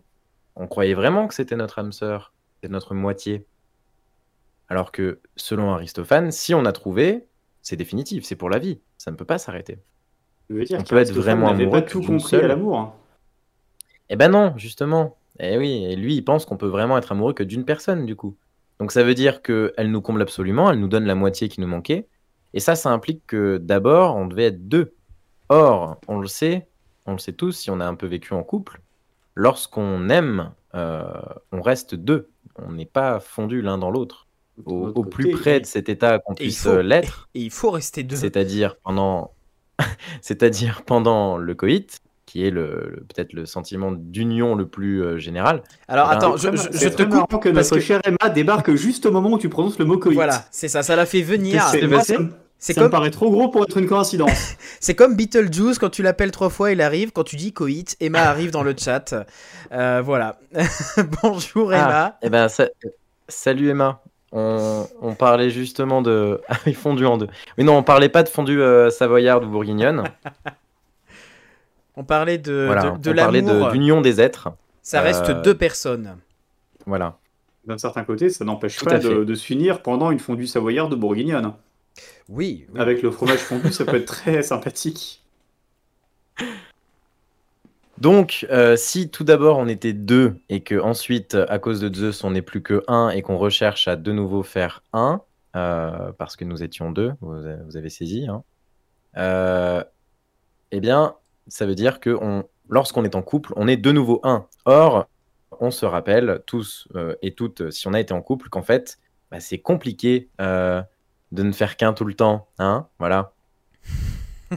Alors, à ce discours d'Aristophane répond un autre discours, celui de Socrate. Et évidemment, euh, c'est celui qui a raison. En ah, tout cas, c'est celui vers lequel Platon veut nous orienter. Alors Socrate, d'Abi comme d'Ab, lui, il, il, sait rien. Ouais, Socrate. Lui, il sait rien du tout. Et non, euh, ce qu'il sait de l'amour, c'est Diotime, une prêtresse, une femme, experte en amour, donc, qui fut son initiatrice. Et alors Diotime, elle lui a filé euh, la solution euh, sous la forme d'une équation très simple. L'équation, c'est amour égale désir égale manque. Donc, mhm. l'amour est désir et le désir est manque. Ça, c'est la version de Socrate. Donc, l'amour c'est être un, toujours dans un état d'incomplet. Et donc, euh, ressentir l'amour passionnel, l'amour d'éros, hein, d'accord c'est forcément se retrouver dans une situation de souffrance. Et oui, pourquoi? Parce que Eros, dans la mythologie grecque telle que Platon nous l'a définie à ce moment-là, euh, c'est le fils de Peña, la pauvreté, et de Poros, euh, l'expédient, la ressource, c'est-à-dire la quête de, recherche, la recherche du, de, matériel à, entreposer. Enfin voilà, c'est la recherche tout le mhm. temps. Donc Eros, il est toujours pauvre, il est toujours manquant de quelque chose, et il est toujours en chasse. Et c'est exactement nous quand on est amoureux. Qu'on soit euh, amoureux et que l'autre ne nous aime pas, eh ben, on est dans cet état de pauvreté et en même temps de, chasse. Qu'on soit célibataire et qu'on ne sache pas qui aimer, ben pareil, on, voit dans les yeux de l'inconnu du coin de la rue euh, tout de suite euh, tout un monde de petits oiseaux, de petites fleurs et, et d'autres choses. Donc, exit euh, le petit Gosbo chérubin euh, qu'on avait tous en tête. En fait, euh, Eros, c'est un punk à chien.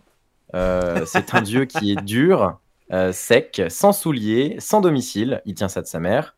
Et il est toujours un peu en chien, en train de faire la quête. Ça, il tient ça de son père. Mais il est très rusé, très habile, et il nous permet d'arriver à notre but parfois. Et quand on y arrive, bah, qu'est-ce qui se passe? On est content. Si l'amour est désir et que le désir est manque, lorsqu'on ne manque plus, de ce qu'on possède. On ne désire plus, donc on n'aime plus.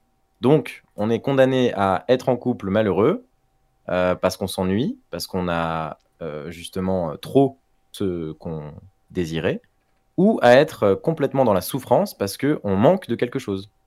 Et là, on tombe de Platon en Schopenhauer.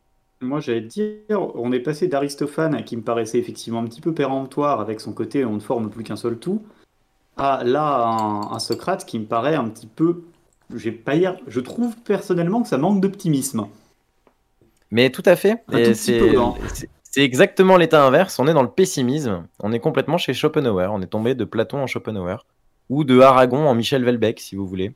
Euh, c'est-à-dire, on, arrive à l'état de. Euh, alors, la, la, métaphore est pas de moi. Hein. C'est André Comte-Sponville qui dit on tombe d'Aragon, c'est-à-dire il n'y a pas d'amour heureux euh, en, en Michel Houellebecq, c'est-à-dire euh, une sorte de Schopenhauer, qui nous dirait quelque chose comme, et ça c'est Schopenhauer qui le dit, la vie est un pendule qui oscille entre la souffrance et l'ennui. Voilà, elle est cool ah. cette chronique, euh, c'est génial. Donc, où est-ce qu'on peut, euh, où est-ce qu'on peut trouver du bonheur en amour si justement on veut se sortir de cette vision-là? Alors bon, euh, Sponville donne quelques, donne quelques clés de lecture qui permettent de comprendre que Platon voilà, pense qu'effectivement, c'est quand même possible d'être heureux, euh, euh, que, l'amour nous rende heureux.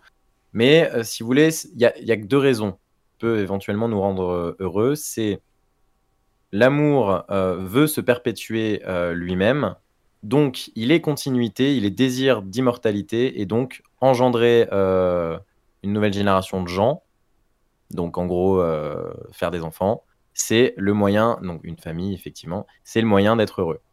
Bon, oui, pourquoi pas, mais en même temps, euh, l'exemple nous montre que euh, c'est pas parce qu'on a des enfants qu'on est spécialement plus heureux en amour, même si ça peut être effectivement une cause de joie pour le couple qui, euh, qui accueille en son sein un petit ou une petite ou une toute tribu entière.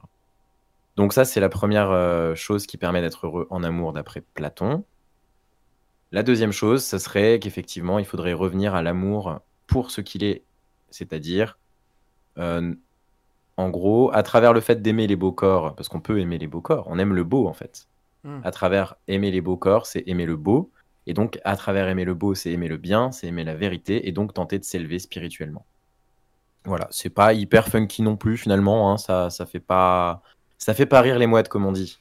Donc heureusement, il n'y a pas que Platon et Schopenhauer dans la vie, il y a aussi Aristote euh, et Spinoza, euh, qui sont deux Pokémon de type euh, psy, ils vont ici nous aider, puisque eux, ils vont nous permettre de parler d'une autre manière de parler de l'amour, qui est donc non pas Eros, la passion, mais Philia. Alors Philia, on pourrait le traduire en français par, j'ai perdu mes fiches, on pourrait le traduire en français. C'est marrant comme traduction. on pourrait le traduire en français par euh, euh, l'affection. C'est un autre mot grec qu'on pourrait utiliser, storgé, l'affection. Voilà, philia, on l'emploie, euh, on l'emploie pour l'amitié, par exemple. La philosophie, c'est le fait d'être ami de la sagesse, Sophia, la sagesse. Philia, l'amitié, donc. Donc l'amour pourrait être heureux, si on se penche sur deux autres philosophes, Aristote et Spinoza, qui nous disent que l'amour, aimer, c'est se réjouir. Et alors ça, c'est quand même vachement plus sympa. Ça, c'est cool, ça. Ça, j'aime. C'est Aristote qui nous dit ça. Il est cool, hein, Aristote. Il nous dit ça dans Éthique à Nicomaque ou à Eudème, je sais plus. Euh, Effectivement, le, mec, quand tu bois une bière avec, il a l'air un peu plus, euh, un peu plus funky que les autres déjà. il, a, il est un peu plus, effectivement, il est un peu plus funky. Et il nous parle de cet amour, philia, pour euh, évoquer l'amour justement qu'on a pour sa famille, euh, qu'on a pour ses amis. Euh, et parce que Aristote a quand même pas mal parlé de l'amitié, et ça c'est chouette. et du coup, il peut aussi l'employer pour. Enfin, c'est ce qu'il fait, hein, il l'emploie aussi pour parler d'un couple marié, pour en parler entre époux. Et oui, parce que si l'autre me manque et que quand je l'ai et que je n'en manque plus, je suis malheureux, c'est dommage. Alors que si je me réjouis de sa présence. Vous voyez, si on prend le problème dans l'autre sens, si je me réjouis, de sa présence, j'ai des raisons de ressentir des shoots d'oxytocine euh, toute ma vie, un peu comme euh, nous a raconté euh, Louise la, fois dernière. Donc, moi, je vais me dire que vraiment, Philia, c'est un amour intéressant. C'est un amour, en fait, qui est basé sur la connaissance de l'autre, sur le fait de. sur le respect et sur le fait de ne pas justement vouloir absolument faire un. C'est un amour qui est un peu dénué de passion, en effet, mais dans lequel la passion aussi peut ressurgir. Mais c'est un amour plus durable. Et peut-être même que c'est le secret des couples qui durent. L'amour, selon Spinoza, euh, c'est du désir. Ça, il n'y a pas de problème, il est d'accord avec Platon. Et pour lui, le désir, c'est même l'essence de l'homme. Et donc l'amour égale désir égale puissance. Et ça, c'est chouette. Parce que la puissance, c'est-à-dire ce qui nous rend vivants, on peut l'orienter, on peut la travailler. On n'y est, pas soumis euh, comme un, bateau euh, dans une tempête. Alors, bon, je vous ai emmené sur euh, Eros et Philia, vous montrer qu'effectivement l'amour peut prendre plusieurs visages. Le dernier visage dont il parle, Sponville, dans son livre, c'est agapé. C'est un terme qui nous vient cette fois-ci du Nouveau Testament, qui, je vous le rappelle, a été écrit en grec. et donc, dans dans l'amour agapé, on pourrait retrouver euh, l'amour, cette fois-ci universel, l'amour de charité. L'amour agapé, ça signifie d'ailleurs chérir. C'est en fait l'amour de Jésus-Christ pour euh, l'ensemble des gens, même ceux, même ceux qui lui jettent des pierres. Voilà. Mais être capable d'un tel amour, euh, c'est l'amour surhumain, effectivement. Oui, on retombe sur les comics. c'est magnifique cette émission, tout est lié.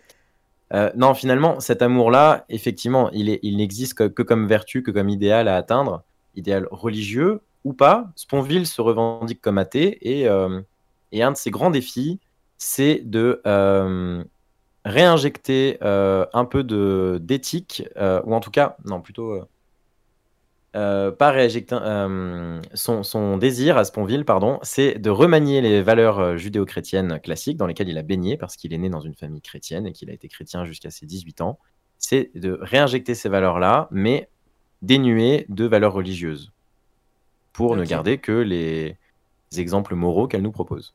Le problème, c'est que, donc oui, Dédé, il faut quand même se souvenir que Dédé, il est passé d'une famille catho à euh, directeur, enfin secrétaire en chef des, de l'Union des étudiants communistes, quand même. Donc il, a fait un grand. Ce qui est effectivement un peu moins catho en théorie.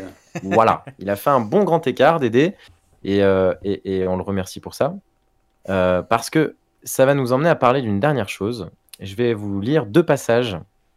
Et j'aimerais que, que vous me disiez un peu votre avis, parce que moi, je me suis senti un peu... Euh, le bouquin est sorti en 2012, et même si à, ce moment-là de... À ce moment-là de notre époque contemporaine, on était peut-être encore un peu moins sur des questions de genre, sur le féminisme, je trouve que euh, Dédé, c'est un peu un boomer quand même tout ce qu'il dit sur la, philosophie, c'est super. Déjà en 2012. Ouais, déjà en 2012. En même temps, il, bon, il a 69 ans aujourd'hui, Dédé, quand même. Hein. Enfin, pas aujourd'hui, aujourd'hui, mais il a 69 ans. J'allais dire, bah, écoute, on souhaite quand même un bon anniversaire à Dédé. Voilà. Mais oui, euh, nous le. Alors, donc, le passage. Je vous donne le passage. Euh, il est très rare, donc là, il parle de la, vision de, Platon, de, Platon, de Socrate euh, avec Diotime. Donc il est très rare dans toute la philosophie grecque et spécialement dans l'œuvre de Platon que la vérité vienne d'une femme. Et ce n'est sans doute pas un hasard si c'est justement sur l'amour que cela se produit. Il m'est arrivé de dire, par bravade, que l'amour est une invention des femmes. Les gens ont conclu parfois que je ne crois pas à l'amour, que l'amour selon moi n'existerait pas. Bien sûr que si. Les frères Lumière ont inventé le cinéma, cela ne veut pas dire que le cinéma n'existe pas. Cela veut dire qu'il existe au contraire puisque les frères Lumière l'ont inventé et qu'il fait désormais partie pour nous tous du réel commun. Pas besoin d'être inventeur, ni même cinéaste ou cinéphile pour constater la réalité du cinéma. Bon, là on est d'accord avec lui, pas de problème. Moi, ce qui me choque un peu, c'est de même, quand je dis que l'amour est une invention des femmes, cela ne veut pas dire que l'amour n'existe pas. Cela suppose au contraire qu'il existe, y compris pour les hommes, mais qu'il n'existerait pas si les femmes n'en avaient pas pris l'initiative. Ce que je veux suggérer par cette boutade, qui n'en est pas tout à fait une, c'est qu'une humanité exclusivement masculine, comme cela aurait pu être le cas, la nature présente d'autres modes de génération que la reproduction sexuée, n'aurait jamais inventé l'amour. Le sexe et la guerre auraient toujours suffi. Disons pour être moins incomplet, le sexe, la guerre, l'argent et le football auraient toujours suffi. Il se trouve que pour les femmes, fort heureusement, cela ne suffit pas. Elles ont donc inventé autre chose qui touche à la culture, au moins autant qu'à la nature. Autre chose qu'elles ont vécu en tant que mères, sans doute, bien davantage et bien plus tôt qu'en tant qu'amantes ou qu'épouses. Autre chose que nous appelons l'amour, qu'elles se sont empressées d'enseigner aussi aux hommes, à leurs fils, à leurs compagnons, lesquels ont réussi à peu près à l'apprendre de génération en génération, au point que pour les plus talentueux d'entre eux, on pourrait presque oublier que c'est un rôle de composition. C'est. Alors, comment dire euh, Et, c'est effectivement du bullshit de boomer euh, de niveau 99. voilà. Nous sommes sur du euh, les hommes viennent de Mars, les femmes de Vénus. À dégager, bonne journée. Et voilà. Et, c'est ça qui finalement peut-être nous permettra de, conclure cette, euh, cette chronique. Euh, c'est pas parce qu'on est bon en philo qu'on est capable de vulgariser euh, beaucoup de choses pour des, ignorants comme nous. Hein. je veux dire, on s'est baladé entre grands auteurs philosophiques pendant quelques minutes, et je pense pas avoir été trop critique ou trop, trop pardon, cryptique. Mais n'empêche que quand on prend pas la peine de se de repenser à, ses propres valeurs, à ses propres modes de pensée, et à, s'interroger sur ce que la société nous donne à l'heure actuelle où on écrit, on peut se permettre de faire des euh, grosses, euh, à, mettre des, grosses tatanes de boomer comme ça en plein milieu de son texte, et que bah, c'est intéressant de se rendre compte, au final, que tout ce qu'on vit aujourd'hui, même si on a tendance parfois à, vouloir minimiser l'impact que, ou à, vouloir se dire non, mais c'est bon, il y a d'autres sujets. Bah, mine de rien, on a tous grandi euh, dans un monde qui n'est pas celui de Dédé. Et on a grandi dans un monde qui peut-être évitera euh, les euh, raccourcis sur le genre, entre autres. Et du coup, un monde peut-être plus sage. Et ben voilà, tu l'as ton nom de chronique, un monde plus sage. un monde plus sage. Un monde de merde. un monde de merde. Merci en tout cas pour cette chronique. Tu as, tu as des, petits messages dans le chat qui te disent euh, que c'était une belle chronique, bien écrite, bien préparée. La foule est en délire. Tu as merci ton auditoire. Trop mignon, merci beaucoup. Et du coup, tu, on aura l'occasion peut-être de, reparler euh, philosophe avec toi dans d'autres fois, quand tu viendras dans l'émission, avec grand plaisir en tout cas. N'hésite pas à revenir nous parler un petit peu de philosophe. Mais avant ça, euh, on va se tourner avec nos amis du chat sur le jeu de la semaine. Culturellement vôtre, le jeu de la semaine. Je vais vous poser une question, quatre propositions, deux réponses, une seule bonne réponse. Là, c'est très simple, on marque des points. D'ailleurs, je veux bien, Pilou, que tu t'occupes de, euh, gratifier les points, de faire le, script euh, pour, euh, pour, pour ce jeu. Alors, attends, je sors mes petits post-it. Voilà, j'ai mes petits post-it roses qui me ah. servent à faire le décompte. Ça sera fait de façon professionnelle. Donc, n'hésitez pas à répondre vous aussi dans le chat, la réponse 1, 2, 3 ou 4, en fonction de celle que vous décidez. Et on verra comme ça qui gagne à la fin de ce jeu. Ce sera un jeu spécial Vu qu'on se rapproche d'Halloween, Halloween, la fête des morts, euh, un jeu sur les morts, ouais, c'est peut-être pas funky dit comme ça, mais en même temps la saison le veut. Je vais faire un jeu sur les Darwin Awards. Alors les Darwin Awards, c'est... Euh, ça semble plus funky déjà. ça semble un peu plus funky. Euh, c'est des récompenses, des fausses récompenses décernées à des personnes ayant perdu la vie euh, de manière totalement ridicule et stupide. Et cette distinction, elle sert, alors je paraphrase le site, à remercier de manière posthume des personnes qui ont contribué à l'amélioration globale du patrimoine génétique humain. D'ailleurs, d'ailleurs, du coup, de facto, le Darwin Award ne récompense pas forcément la mort. Oui. Il peut également euh, récompenser une castration avant descendance. Oui. Dans le sens où, du coup, ça, ça retire également ton patrimoine génétique du, du lot commun. Mais là, là, on parlera, euh, il me semble, que de morts. Euh, dit comme ça, si quelqu'un vient sur l'émission à ce moment-là, ça, ça va être... bienvenus sur Culturellement Votre. l'émission qui parle de culture de tous les âges. Euh, première question. Comment un joueur de football a reçu le Darwin Award en 1999 Est-ce qu'il est mort, petit A, après s'être étouffé en voulant prouver qu'un ballon de foot c'était comestible C'est très con. C'est con. Est-ce qu'il est mort en s'arrachant un testicule dans une chute alors qu'il escaladait le but? Est-ce qu'il est mort? Quoi? Bah, il s'amusait à escalader les, poteaux du but et il est mort en s'arrachant un testicule euh, en chutant. Ça, a changé, Olivier Tom. Hein. ça a changé. Troisième proposition, est-ce qu'il est mort à cause de l'explosion du ballon qu'il gonflait beaucoup trop Ou est-ce qu'il est mort euh, en s'étant enfermé dans un casier euh, de vestiaire sans arriver à en sortir? 1, 2, 3 ou 4, euh, faites vos jeux. Alors du coup, Pilou, on est dans la même équipe, c'est ça? Ouais, exactement. C'est nous deux contre nos petits camarades du chat. D'accord. Mais j'ai vu déjà dans euh. les précédentes émissions que le chat était particulièrement chaud. Hein. Faut, faut, se méfier. non, bah, ça, c'est parce que t'as pas été, euh, t'as pas vu les bonnes émissions. D'accord. non, je, reconnais qu'en vrai, je, reconnais qu'en vrai sur la saison 2 là, on se fait complètement poutrer. C'était nettement plus équilibré en saison 1. Donc c'est euh, parce qu'on jouait pas ensemble, c'est pour ça. Exact. D'une part, oui, et ensuite, je, peux, je mets ça aussi beaucoup sur le compte de l'âge. Hein. Et je suis plus tout jeune, j'ai plus les, les réflexes que j'avais lors de la première saison de Culturellement Votre. Eh bien oui, évidemment. On est plus euh, sur la 3 dans le chat. Euh, ils sont plus En vrai, moi, cette, histoire de, cette histoire de ce mec s'arrache une testicule en, escaladant, en escaladant les cages. Ah. Non, mais c'est pas possible. Euh, anatomiquement, c'est pas possible. T'as des cages de foot pour qu'on fasse un test? Ou, alors le, gardien était en train de tailler un bout de lierre qui, courait sur la, transversale, je sais pas, avait, avait un, sécateur dans les mains, mais sinon c'est pas possible. pour moi, c'est le vestiaire. Il s'est enfermé dans le vestiaire et il est mort dedans. C'est vrai qu'enfermé dans un casier, c'est suffisamment con pour, euh, c'est suffisamment con pour mériter un Darwin Award. Moi, je, tu vois, l'histoire du testicule, je, vois la, plume d'Andreas euh, trouver une mauvaise réponse. voilà, tout de suite, euh, on a Clément qui, serait plus sur la 2, lui, sur le testicule euh, aussi. Dans le Clément, il est plus sur le testicule C'est litigieux, ça. Pour essayer, de, pour essayer de célébrer le but, euh, dit Ita. Il avait les boules, dit Mélie 705. D'ailleurs, ça, permet quand même de se dire, parce que je vois qu'Emma ne fait pas le, lien, mais euh, testicule, c'est un des seuls mots masculins qui finit par un E, quand même. C'est incroyable. Ah, et bah ouais, quand même. Mais ouais.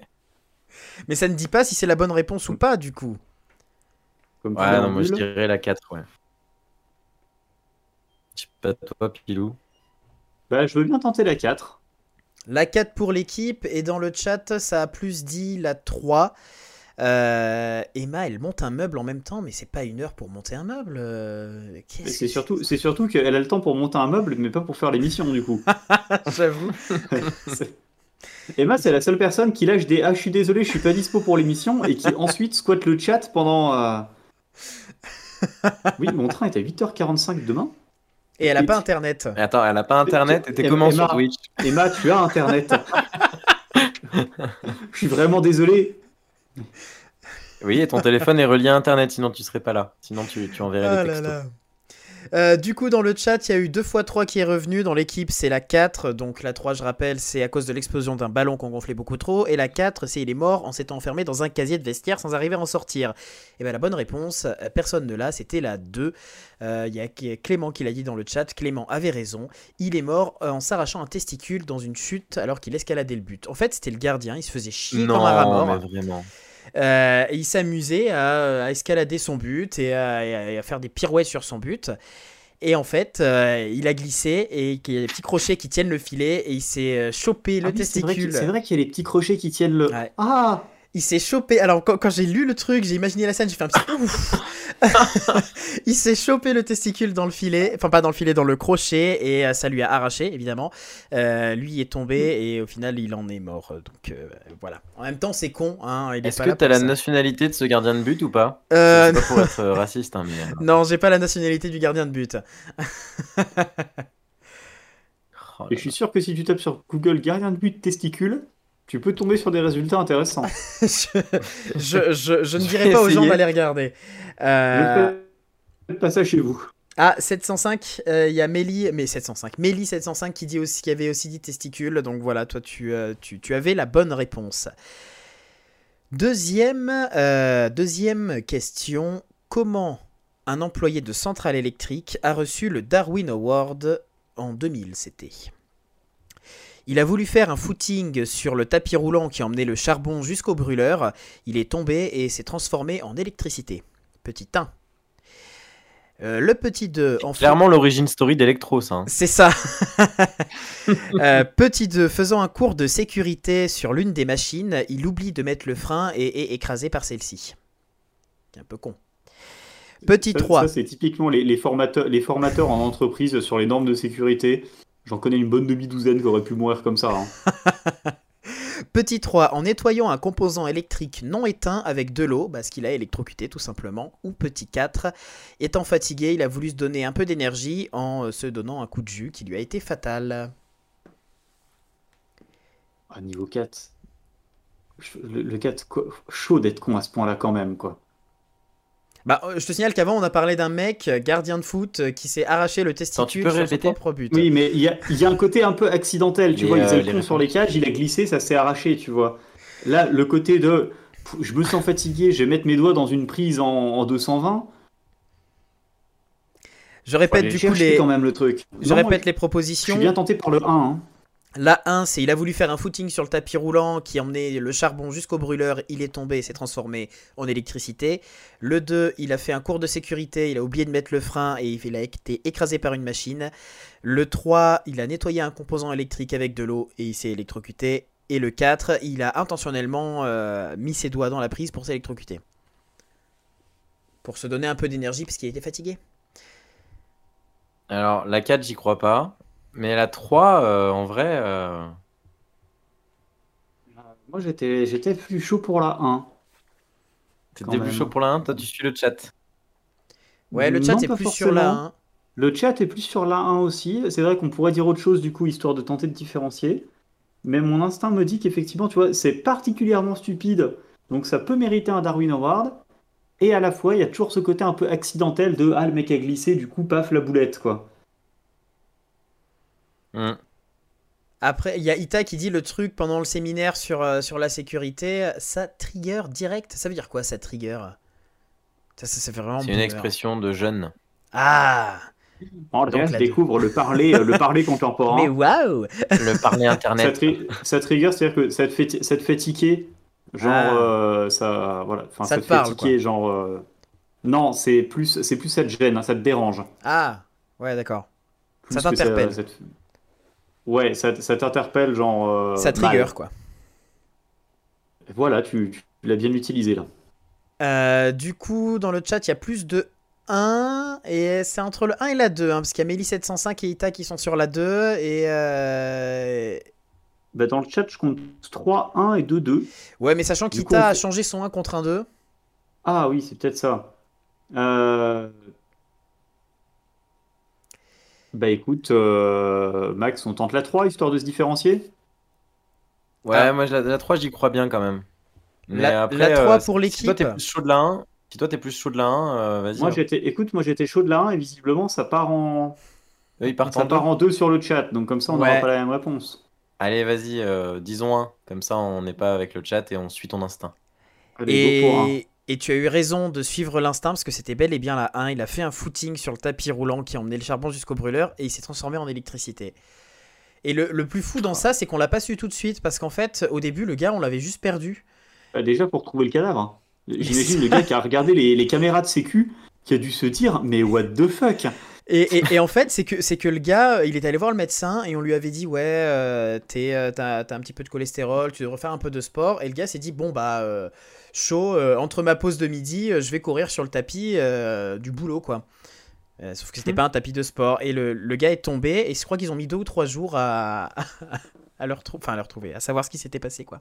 Et c'est ça, c'est que tu te dis, il s'est barré pendant son shift, le lendemain t'essaies de l'appeler, il vient pas au taf, t'appelles... euh, Enfin, tu te dis, putain, il est pas venu, il est c'est salaud. Deux jours après, tu te dis, bon, bah quand même, ça fait deux jours qu'il vient pas, il a pas posé d'arrêt maladie, j'appelle sa femme pour savoir s'il est vivant.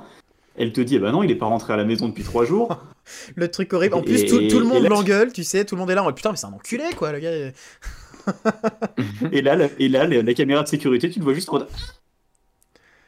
Voilà, du coup, il faut pas courir. Mais en, en- en même temps, tu vois, j'ai envie de dire, c'est important de rappeler qu'il faut pas courir sur un tapis roulant qui emmène du charbon jusqu'au brûleur, mais bon, Ah, besoin- comprends pourquoi Homer Simpson, il fait pas de sport. c'est ça.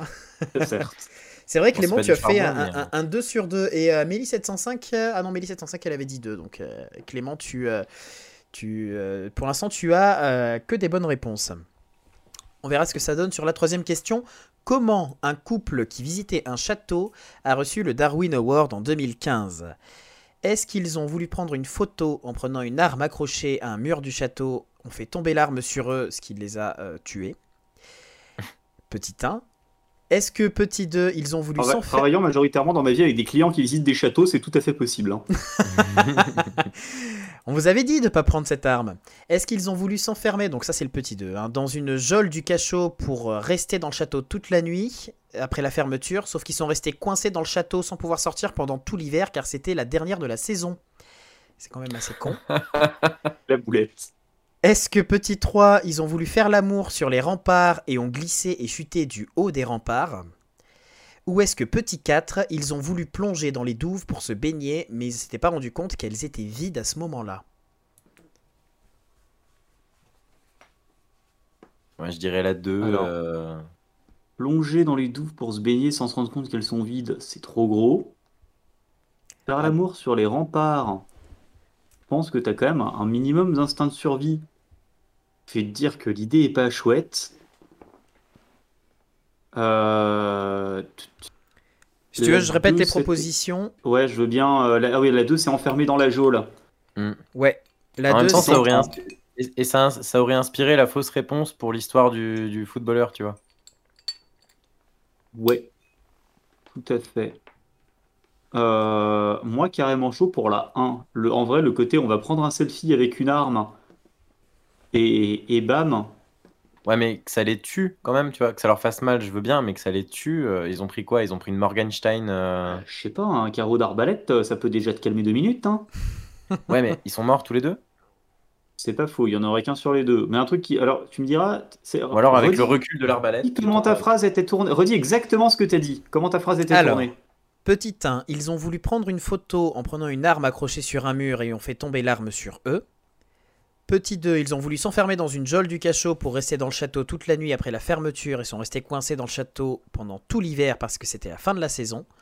Petit 3, ils ont voulu faire l'amour sur les remparts, ont glissé et ont chuté du haut des remparts. Ou petit 4, ils ont plongé dans les douves pour se baigner mais elles n'avaient pas d'eau à ce moment-là. Et du coup, dans En même temps, chat- la 3, elle est pas si con, tu vois. Je me dis. Dans le chat, Enfin, il si, y a eu c'est pas très, mal très con, de du 2 coup, euh, Il est très très con, soyons honnêtes. et un peu de 4. Mais, euh, mais c'est vrai que c'est le genre de truc que ton instinct peut quand même te pousser à faire malgré le danger. Bah ouais, justement. De quoi La, la, la 3 Ouais. Bah, pour peu que le paysage soit un peu sympa, tu te dis, ah franchement, c'est dangereux, mais, mais quand même. hein. Ouais, puis tu, tu sais pas, il peut peut-être y avoir une gargouille bien placée avec une. euh, euh, je sais pas. Mais d'un certain côté, la 1, encore une fois, hein, une albarde, une albarde qui se détache. euh, Ah, Je ne, veux- je, je peux pas vous induire. hein. N'oubliez pas que les touristes sont, sont quand même particulièrement stupides. je dis pas ça parce que je Ouais, mais travaille attends, avec qu'il les tue tous les deux, je veux dire. Là, il faut, faut un rondin, quoi. Ouais, mais là. euh, Ouais, mais t'imagines une, une arme un peu, Non, mais un peu faudrait un bélier de guerre, tu vois, pour les tuer ou un et- truc comme ça. ils Faudrait un font, truc euh, suffisamment lourd. Un mangono.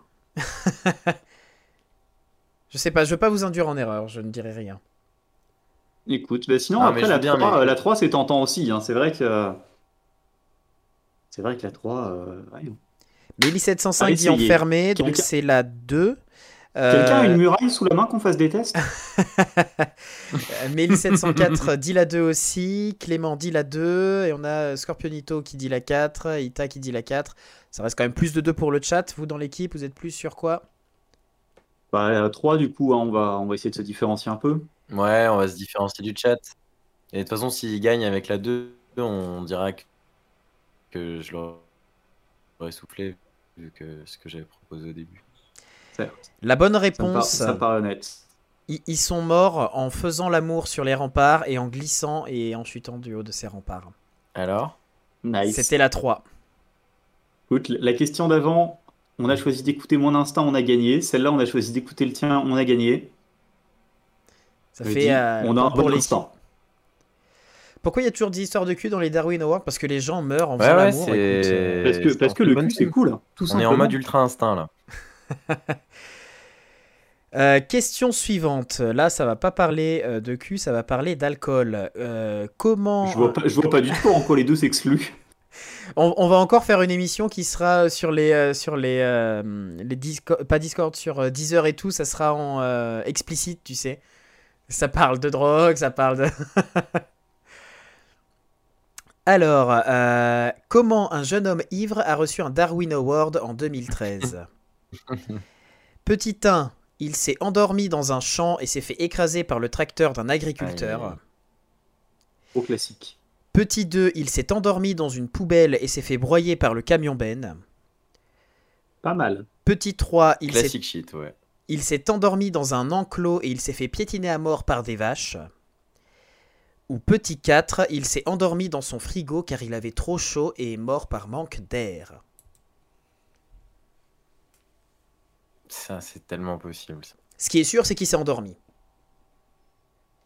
Et qui s'est jamais réveillé. Ah non, il s'est jamais réveillé. Du coup. Ou il s'est réveillé, mais le temps d'un instant, tu sais. Attends, du coup, t'as dit 4. Non, t'en as dit que 3 là. Non, il s'est endormi dans un champ et s'est fait écraser par le tracteur de l'agriculteur. Il s'est endormi dans une poubelle et s'est fait broyer par le camion Ben euh, qui vidait les poubelles. Du coup, il s'est endormi dans un enclos et s'est fait piétiner Ah à mort ouais. par des vaches. Ou il s'est endormi dans son frigo parce qu'il avait trop chaud et du coup, il est, man- il est mort d'un manque d'air. En vrai, le frigo, c'est vachement habile hein, quand t'as trop chaud en rentrant de soirée. Ouais. Mais non, parce que Mhm. le frigo, tu, le frigo, tu peux l'ouvrir de l'intérieur. Tu vois, si tu commences à suffoquer, ça- si tu commences Oui, à suffoquer, tu te réveilles. l'intérieur. Ouais. Si tu t'agites et si tu t'agites, tu mets forcément un coup d'épaule, couvre le frigo, tu vois. Enfin, Ouais. Je suppose. Ouais, J'essaie de me mettre à la place d'un mec qui est coincé dans un frigo en train de euh, suffoquer. Comme dit Emma, le sommeil d'ivresse. c'est- Non, mais le sommeil d'ivresse, il est lourd, c'est sûr, mais. euh, Mais l'instinct de survie, quand euh, quand même. Ouais, quand t'es en train de suffoquer, Oui, mais euh, il, en est, train de il suffoquer. est tellement quoi. lourd que. Clément partirait sur la 3. hein. Clément, euh, lui, ouais, partirait c'est du c'est même pas sur, tant euh, ça que du l'enclos. coup, mais si tu, tu dors, euh, t'as- forcément le truc. euh, Ou alors, c'est pas un frigo, c'est un congèle, tu sais. Genre les, les congèles plats là, où tu peux vraiment te coucher dedans. Là, à la limite, euh, j'y croirais, mais. Je veux dire, dans les morgues? Non, mais tu sais, les gros congèles que t'as euh, généralement qui chez ta euh, grand-mère. non, dans- ou, euh, Chez ma grand-mère, il y en a un. genre un- Certes, un oui, c'est vrai. Celui où Ah tu non, dis, hé pensais- mamie, tu sors une glace et elle fait, ouais, on va dans Non, le je pensais au. Putain, comment il s'appelle euh, ce film? Celui qu'on a, celui The Gentleman qu'on a maté tous ensemble euh, l'année dernière. Ah oui. bah voilà, c'est ce, genre de frigo. J'étais en train de balader le mec pour le mettre dans le grand frigo. Euh.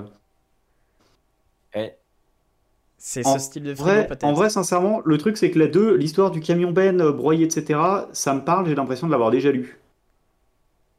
C'est pas mm. très, c'est pas très pareil pour comme ça, mais, mais j'ai l'impression de l'avoir déjà lu. Il y a. Euh, la 2 est revenue. Hein. Il y a Mélie704 qui le, le, pense dans le chat. Et euh, j'ai cru l'avoir revu. Mais pareil pour l'agriculteur. Scorpionito, qui, Scorpionito il a dit la 2 aussi. Ouais. Et Mélie705. Le truc de s'endormir dans un champ. Euh... C'est, ça, ça, ça, fait aussi euh, déjà entendu quoi.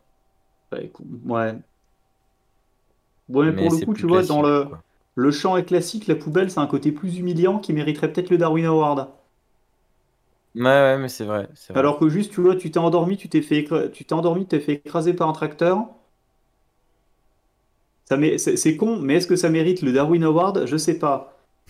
Euh, broyer dans la poubelle, ouais. Mais sachant qu'en plus, c'est déjà arrivé euh, à Woodstock quand même. C'est pas faux. Alors. L'accident de, tracteur est l'une des causes euh, des trois morts euh, qui, ont, qui ont eu lieu pendant le festival de Woodstock en 69. Oh, sympathique. Enfin, sympathique. Les deux autres étant des overdoses. Bah, c'est plus, sympa, voilà, plus sympathique que des overdoses pour le coup. Bah, c'est plus sympa qu'une overdose, peut-être. Après, attends, par contre, te prendre un accident de tracteur alors que tu es en train de faire une overdose, je te dis pas le bad. Ou alors tu fais une overdose au volant d'un tracteur et c'est à ce moment-là que tu écrases un mec qui avait rien demandé. Je, crois qu'il faudrait qu'on enchaîne toutefois. Ouais, euh, y a... j'ai l'impression qu'il y a plus la 2 dans, eh le, ben, dans le chat. moi je dirais la poubelle aussi. Eh bah vas-y, euh, on tente la poubelle. Et tout le monde tente la poubelle. On et... joue la sécurité, ouais. Et c'était la poubelle. Il s'est endormi dans une poubelle, dans une benne, et s'est fait broyer par le camion benne. Euh, il s'est, il s'est réveillé juste le temps de crier, et c'était trop tard après pour, euh, pour le sauver. Oui, j'imagine. En même temps, il ne faut bah, pas dormir dans les poubelles. Ah bah Donc ça fait un point pour tout le monde. On apprend, on apprend beaucoup de choses dans, cette émission culturellement eh votre. Toi, aussi, ne dors pas dans les poubelles. c'est la liberté de la presse, non De se faire broyer. Euh... un broyeur à ordures. oh là là, cette vanne. Euh, comment un homme en soirée a reçu le Darwin Award? Est-ce qu'après avoir malencontreusement bu de l'essence et recraché aussitôt, il a voulu s'allumer une cigarette? Est-ce qu'il a voulu prouver qu'il pouvait boire une bouteille d'alcool fort d'un coup tout seul? Ça, c'est le petit 2. Est-ce qu'en faisant un concours d'apnée, il s'est obstrué le nez et la bouche et il s'est étouffé? Ou petit 4, en voulant se battre contre son reflet dans le miroir et en se coupant avec les éclats de verre. La, version junkie de Peter Pan.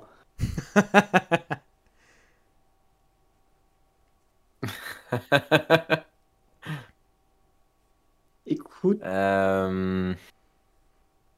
Moi, je, vois pas trop les deux dernières. Il est le, le miroir euh, qui trop. Et il s'allume une clope après.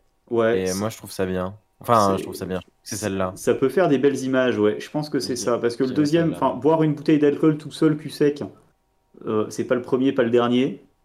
Et il y en a qu'on fait bien pire. Donc encore une fois, ça mérite pas un Darwin. C'est con, mais ça mérite pas un Darwin Award. Et on n'en est pas mort. C'est ça. bah, sauf, bah, d'ailleurs, c'était à Clermont-Ferrand cette histoire euh, du mec qui avait bu 87 euh, shots dans un bar. Dans un bar où le shooter était à 1 euro et il en est mort. Oui, mais où justement, si tu battais le record de shooter bu, il t'offrait tous les shooters. Ouais. Du coup, forcément, t'avais des connards qui enchaînaient, qui essayaient d'enchaîner les 80 shooters euh, pour. Euh, Et oui, euh, je répète, pardon, dans le chat, on me demande de répéter les propositions. Donc la première, il a bu de l'essence malencontreusement, l'a recraché aussitôt et a voulu s'allumer une cigarette. Du coup, il, s'est enflammé, quoi. Euh, la deuxième, il a voulu euh, prouver qu'il pouvait boire une bouteille d'alcool fort d'un coup euh, tout seul. la troisième, il a fait un concours d'apnée et c'est pour faire ce concours d'apnée, il s'est obstrué le nez et la bouche et est mort étouffé. Ou la quatrième, en voulant se battre contre son reflet dans le miroir, il s'est coupé avec les éclats de verre. Je reste chaud pour la 1. hein. Ouais, pareil, à mon avis, c'est c'est ça. Il a mis le Faya. Ça, ferait, ça fait des belles images, n'empêche, je pense. euh. Bah, Déjà, faut arriver à. Enfin, tu laisses pas traîner Mais de je suis sûr qu'il a l'essence. été euh, filmé par au moins 4 téléphones en plus. Ouais, la question, effectivement, de pourquoi est-ce qu'il y avait de l'essence à cette soirée? Bon, Il a fait le arrive, show. il a fait le show. Non, mais si, tu sais, tu, tu peux tester de cracher du feu ou. C'est vrai. Alors, Non, j'ai l'impression que la 4 est revenue plusieurs fois dans le chat. Euh, donc, la 4, c'est se battre contre son reflet dans le miroir. qu'on appelle le syndrome de Dorian Gray. Et la 1 pour vous, c'est ça? Ouais, une pour nous. Et la bonne réponse c'était la 1. Il a bu de l'essence, l'a recraché, on se rendait compte que c'était de l'essence. Et pour faire passer le goût, a voulu s'allumer la cigarette. Oh. Et bah, et bah, il méritait son Darwin Award. Eh oui. Eh oui, oui, oui, oui. Effectivement, bien joué. Donc désolé pour ceux qui n'ont pas répondu ça dans le chat. Vous avez peut-être la chance de pouvoir euh, trouver la bonne réponse avec cette dernière question. Emma, ne t'inquiète pas, tu arriveras aussi à répondre aux questions. En vrai, en vrai, t'inquiète, en vrai, t'inquiète, Max, on est à 4-2. Tout va bien se passer. Et vu que c'est la dernière question, c'est pas une personne qui est Cool. décédée, ni deux, ni trois, ni quatre, ni cinq, mais bel et bien six personnes qui ont reçu ce même prix. Pas six 15. personnes en même Ah temps. ouais. Pas 17. Comment six personnes ont reçu le même Darwin Award en 1995 Ils ont voulu jouer au basket avec une mine antipersonnelle. Est-ce qu'ils ont petit 1 Petit 1. Ils sont un par un entrés dans une chambre froide pour venir chercher les autres en ne faisant pas attention à retenir la porte qui ne s'ouvre que de l'extérieur. Petit 2. Ils ont un par un goûté un champignon qui s'avère être scénario, toxique. là. Il y, a- il y a un scénario à faire. Petit 2. Ils ont euh, un par un goûté un champignon qui s'avérait après être toxique pour savoir si c'était à l'origine du mal des autres. Petit 3. Ils ont voulu traverser un petit pont tous ensemble et sont tombés suite au poids qu'ils faisaient à 6. Ou petit 4, ils ont chacun leur tour voulu sauver une poule au fond d'un puits, mais aucun d'eux ne sachant nager, ils se sont tous fait emporter par le courant. Le courant dans un puits? Alors, Il y a au des- fond d'un il y a- puits, il y a Il y a des courants dans les puits de- chez vous? courant, chef. Donc ça, c'est ça, c'est la bullshit, celle-là. Euh, non, mais je- au Chili peut-être, mais euh, Oui, c'est ça. Je, je connais pas les puits chiliens, hein, mais, euh, mais chez nous, en tout cas, en Auvergne ou en Bourgogne, au fond de la- au fond d'un puits, c'est globalement stagnant. Alors, euh, il y a Mélie705 qui euh, dit la Ouais. poule, donc la dernière Qui, qui proposition. hurle, qui hurle, Qui la hurle poule la poule. d'ailleurs. Euh, et sinon. Je comprends pas 14 Willy Waller en 2006 moi, je trouve que l'histoire de la chambre froide, euh, l'histoire de la chambre froide, ça me paraît plutôt crédible. Ouais, c'est qu'ils sont tous rentrés parce que autant le côté, tu sais, le champignon, euh, le, cha- le champignon, genre t'en as trois, t'en as trois qui sont mal. Au bout d'un moment, tu dis ouais, ok, c'est le champignon, tu vois, tu, tu le regoutes pas pour être sûr. Je pense que tu peux décemment mettre ça sur le dos du champi, alors que, euh, alors que Bah c'est vrai ouais, que la, la- oh putain, ils font chier, pourquoi ils ressortent pas? Tu vas les chercher, ils doivent être en train de faire soirée, ils sont, ils font contre soirée sans moi dans le frigo. Hop, tu vois, t'as plus, t'as plus moyen d'y aller, je trouve. Ouais. Ouais, pas si vous faites une soirée dans un frigo, je vous rejoindrai, mais. euh, Mais moi, je veux voir un biopic dessus. Enfin, La légende dit qu'elle est toujours dans le puits, il parle de la poule Scorpionito. c'est c'est cette anecdote en biopic, quoi.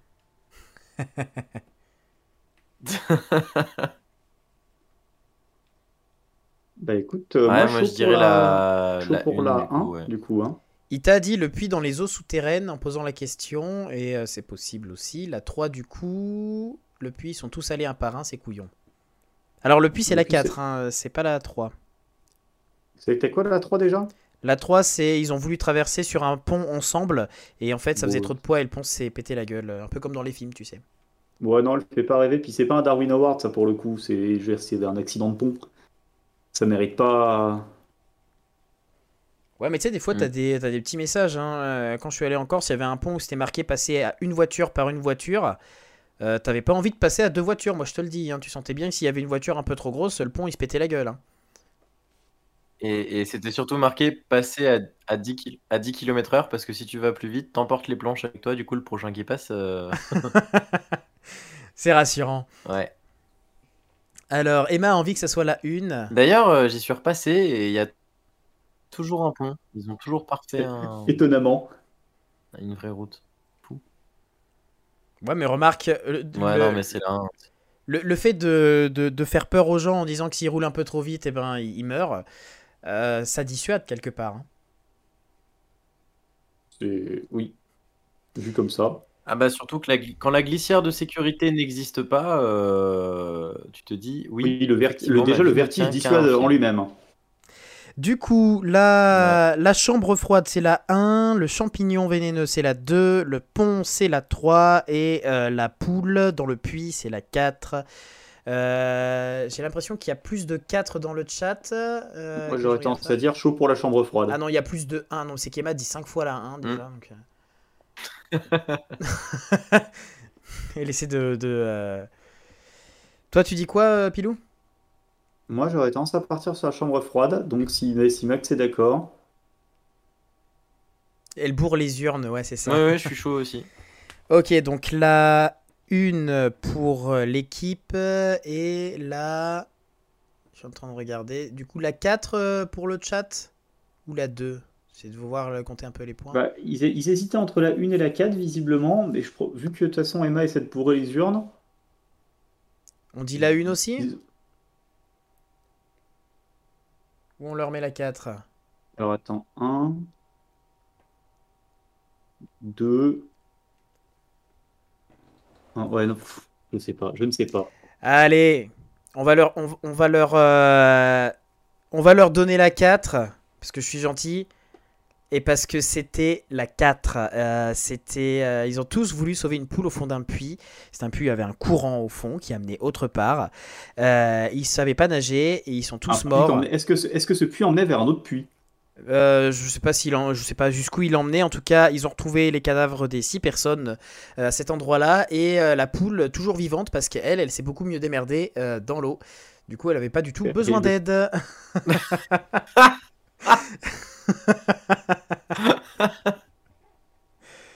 voilà, voilà, c'était. Le fait que la poule, que la poule survive. Ça, donne tout le piquant à l'histoire, pour le coup. Euh, ah ouais. Vive les poules, comme dit euh, Mélie 705. jamais une poule de la même manière.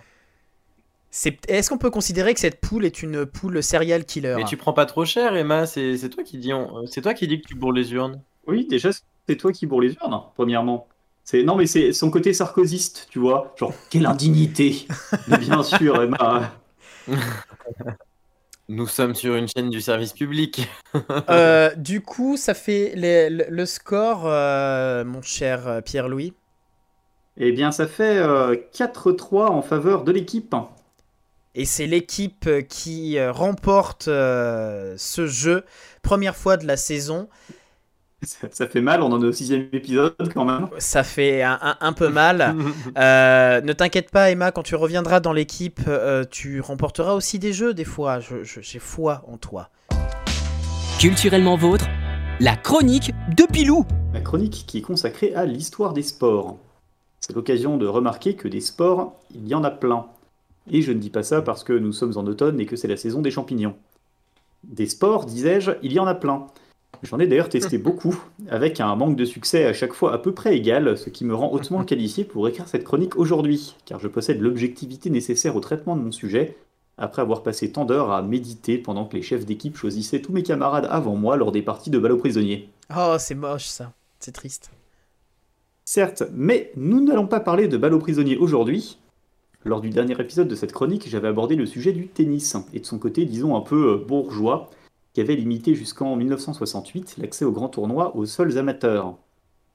Afin de rester dans une même thématique, je me suis dit que j'allais orienter cette chronique sur les sports un peu de Bourges. Justement, j'ai donc eu l'idée d'en prendre l'archétype, le golf. Puis, en creusant la tête lors de la préparation de l'émission, j'ai trouvé une idée qui poussait le sport de Bourges encore plus loin. Mesdames, Messieurs, bienvenue à cet épisode de l'importance de participer, consacré au polo. Et oui, le polo, euh, sport assez bourge s'il en est, puisque ça implique d'une, de posséder un cheval, de deux, d'avoir trois autres amis qui possèdent des chevaux, afin de constituer des équipes de quatre, voire des équipes de huit si on compte les équidés comme des membres de l'équipe, et de trois, d'avoir sous la main un terrain de 275 mètres par 145 mètres, ce qui fait à peu près six terrains de football, ce qui représente un jardin assez coquet quand même. D'ailleurs, je me demande si, comme nous jouions tous au football lorsque résonnait la cloche de la récréation, est-ce que les collégiens des établissements UP de Versailles ou Chantilly disputent en 20 minutes des parties de polo endiablé montés sur des poneys adaptés à leur taille? Si, quelqu'un a fait son collège à Chantilly, je serais très curieux d'avoir un témoignage. Donc euh, je m'égare. Bref, lorsque l'idée m'est venue de traiter du polo, je me suis dit que, comme à peu près tous les sports, un Français avait dû inventer ça un petit peu avant l'époque des Lumières. Les Anglais avaient dû trouver ça marrant et se le réapproprier au milieu du 19e siècle avec des règles à la mort moelle Enfin, à la mort moelle mort pour le coup. Bref, je m'attendais un peu à faire une redite de la chronique sur le tennis, puis j'ai fait des recherches et c'est un peu parti en couille. Déjà, le polo, c'est un sport dont l'origine remonte à il y a au moins 2500 ans.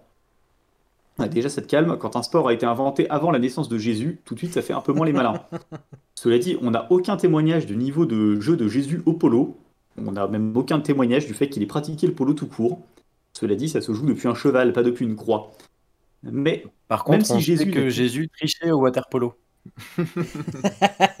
Très bien vu. Cela dit, même si Jésus n'était pas un joueur de polo, rassurez-vous, ce sport a quand même eu quelques ambassadeurs assez célèbres afin d'en assurer la promotion tout au long de l'histoire.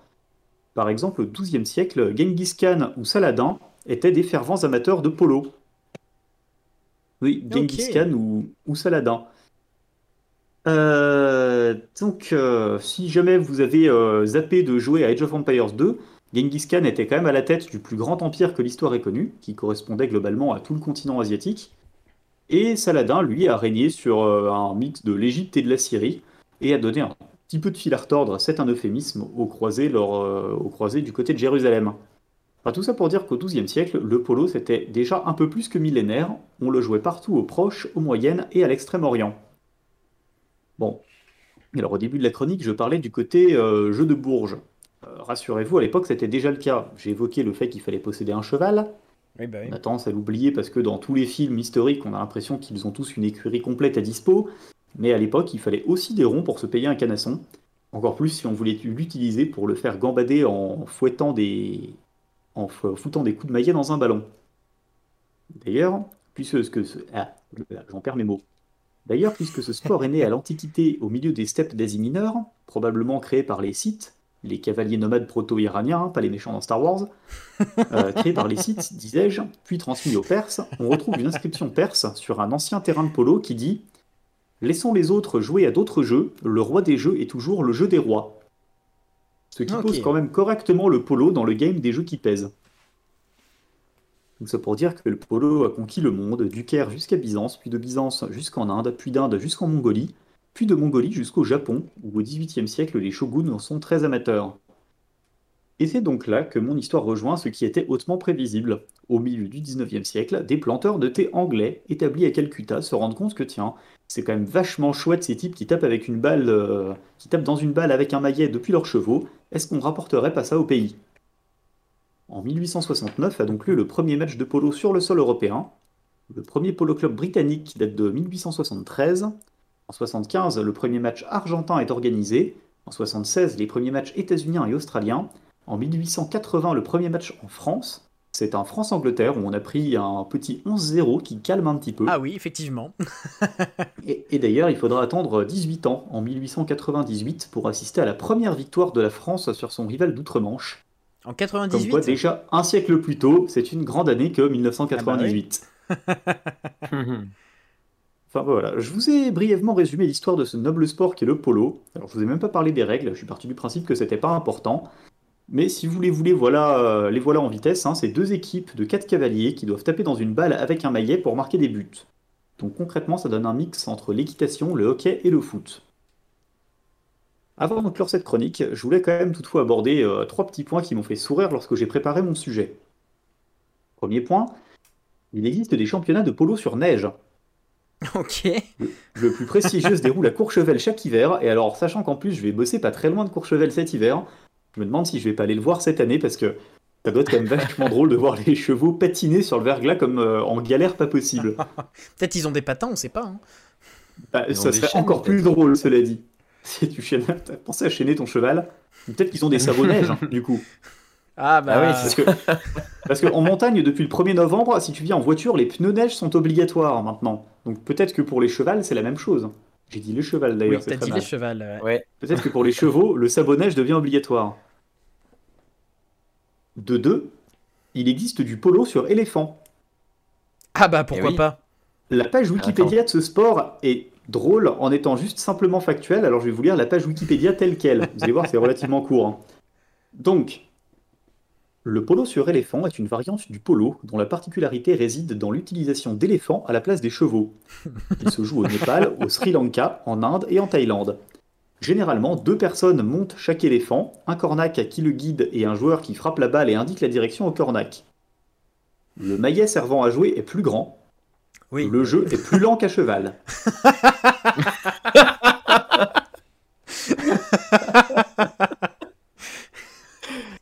Ah ouais. comme je le disais, c'est factuel. C'est très factuel. Et petit 3, le bouskashi est un cousin du polo qui s'en est différencié il y a quelques siècles et qui est également le sport national afghan. C'est les Quelques chevaux sur les mecs. changements- Oh, tu vas voir. Quelques subtils changements, effectivement, entre le bouskashi et le polo. Premier changement, on peut compter plusieurs centaines de joueurs répartis en équipe de 10. Ah ouais. Deuxième Ah ouais. changement, on remplace la balle par une carcasse de chèvre décapitée. Troisième changement, le terrain fait plus de 2 km. Quatrième changement, c'est plus d'actualité dans les règles maintenant, mais à une époque, les joueurs étaient armés de fouets pour quand il fallait jouer en défense. Ah mais c'est c'est- Non, mais c'est c'est quoi ce sport Le bouskashi, B-O-U-Z-K-A-C-H-I. Et Ah voilà. ouais. Donc, certes, l'important, c'est de participer, mais là, il faut reconnaître que ça devait être un petit peu fort en émotion. Bref, moi, j'ai fait la dose de sport pour la journée, donc je vous dis à dans deux semaines. Ah ouais, euh, très belle chronique et euh, que euh, ce, ce sport avec une carcasse de chèvre, je, je sais pas comment il a été inventé, pourquoi, et, et j'espère qu'il n'existe plus quelque part et qu'il rentrera surtout pas aux Jeux Olympiques. Euh, Bah, d'ailleurs- D'ailleurs, le polo a été un sport olympique à cinq reprises, me semble-t-il, mais au début du siècle dernier. euh, Le bouskashi n'a jamais été, par contre, je vous rassure. J'espère bien. Le merdier pour monter une équipe, s'il y avait des équipes de 100 joueurs en plus. Ah ouais. Puis même en termes éthiques, je pense pas que ça soit très. Euh, Sous, sous prétexte que la balle, c'est une carcasse de chèvre décapitée, toi, éthiquement, ça te paraît pas ouf. Bah après, dans Re, il joue bien avec euh, des biches, euh, des biches gonflées, donc euh, pourquoi pas? Oui, mais elles sont vivantes.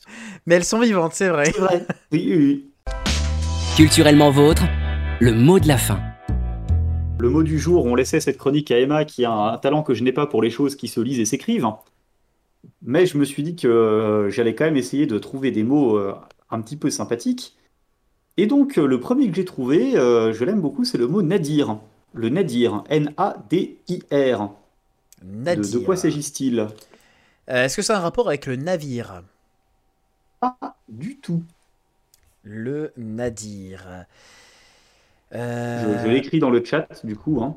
Le nadir. C'est quelque chose. Ouais, Est-ce que c'est pas un, un sabre euh, oriental? Alors, la, la racine vient, euh, le côté, en tout cas, le, le mot vient de l'Orient, ça c'est vrai. Euh, par contre, ah, De l'Orient, rien à pas en voir avec un Bretagne. sabre, même une, euh, c'est pas breton effectivement, mais euh, non, rien à voir avec un sabre ou même une arme quelconque. C'est c'est- c'est quelque chose qu'on peut prendre ou c'est quelque chose qui n'est n'est pas touchable? C'est pas quelque chose de palpable. C'est pas palpable le nadir. C'est pas palpable, un nadir. Donc ça ne peut pas se tenir dans la main, la question qu'Emma vient de poser dans, dans le chat. Tu ne peux pas tenir un nadir dans ta main. C'est c'est quelque Enfin, chose. le, le nadir d'ailleurs, parce que ce n'est pas un nadir, c'est le nadir. C'est le nadir. Il n'y a, pas- il y a pas 36 nadirs. Est-ce que c'est une notion spirituelle? C'est pas spirituel. Est-ce que c'est genre euh, quelque chose qu'on peut avoir, qu'on peut choper, comme une maladie un peu? Non, tu ne peux pas le choper. Ce n'est pas une maladie. Euh, c'est alors c'est genre unique. Oui, c'est unique. Genre un nadir, il y en a qu'un seul. C'est pas comme le Graal dans le sens où euh, c'est pas un objet. Quand je veux dire que c'est pas tangible, c'est pas un objet. Alors bon, le Graal a un côté métaphorique, mais le Graal, on considère qu'il y a ce côté effectivement coupe qu'il faut trouver. Le nadir, ça peut aussi. Le nadir, tu ne pourras pas le chercher et le trouver. Est-ce que c'est Ita, c'est scientifique. Hein. Le nadir, scientifiquement, c'est quelque chose qui existe. Euh, c'est scientifique le nadir Ah oui, oui, c'est tout à fait. en tout cas, c'est tout, c'est un concept scientifique. C'est. Est-ce que c'est le résultat de quelque chose, genre, euh, je sais pas moi, comme euh, la mort ou quelque chose comme ça? On va dire que c'est un mot qu'on utilise quasiment jamais, c'est à l'opposé de quelque chose qu'on observe très souvent. Le nadir. Alors il y a des questions dans le chat. On a Mélie705 qui demande est-ce que c'est un titre? Ce n'est pas un titre.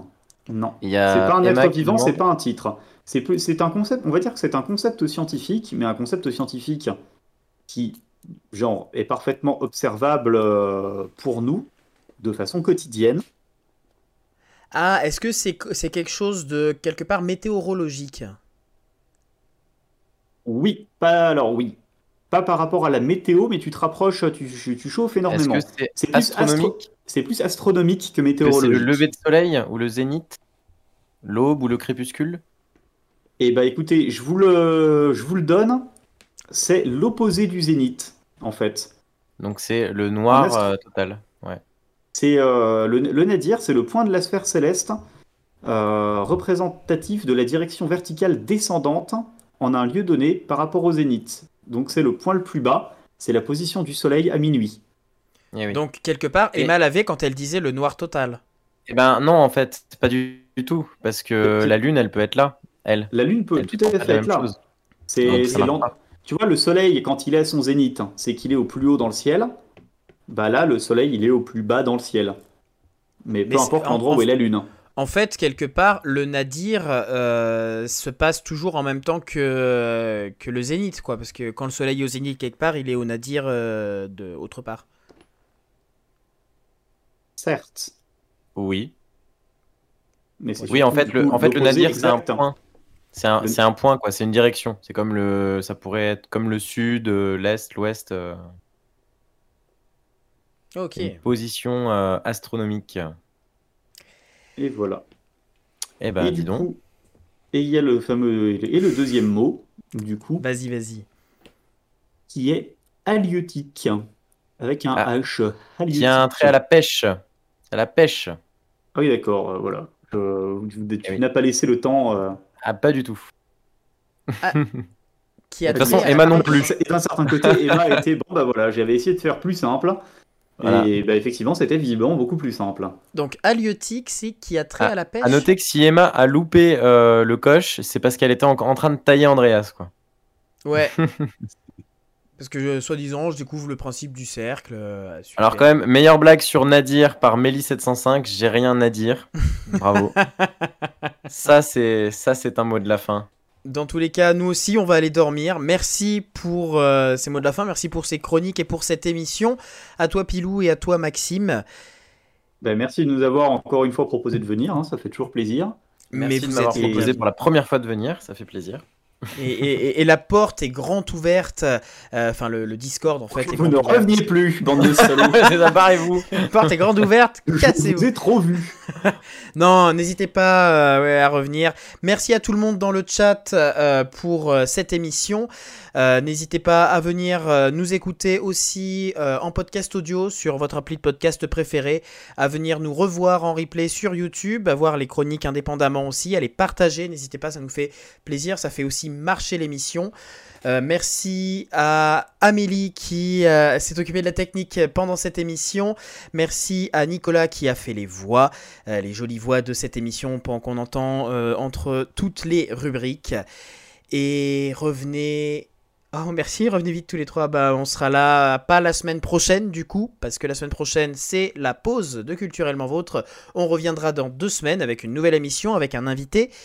Et euh, on reviendra, on sera reparti pour six émissions de folie, euh, où il y aura des chroniques, où il y aura des invités, où il y aura des jeux, et où on s'amusera tous ensemble. Merci à tous, et n'hésitez pas à consommer de la culture. Allez, ciao. Gros bisous. Merci d'avoir suivi l'émission Culturellement Vôtre, tous les mercredis de 21h à 22h30, en direct sur Twitch.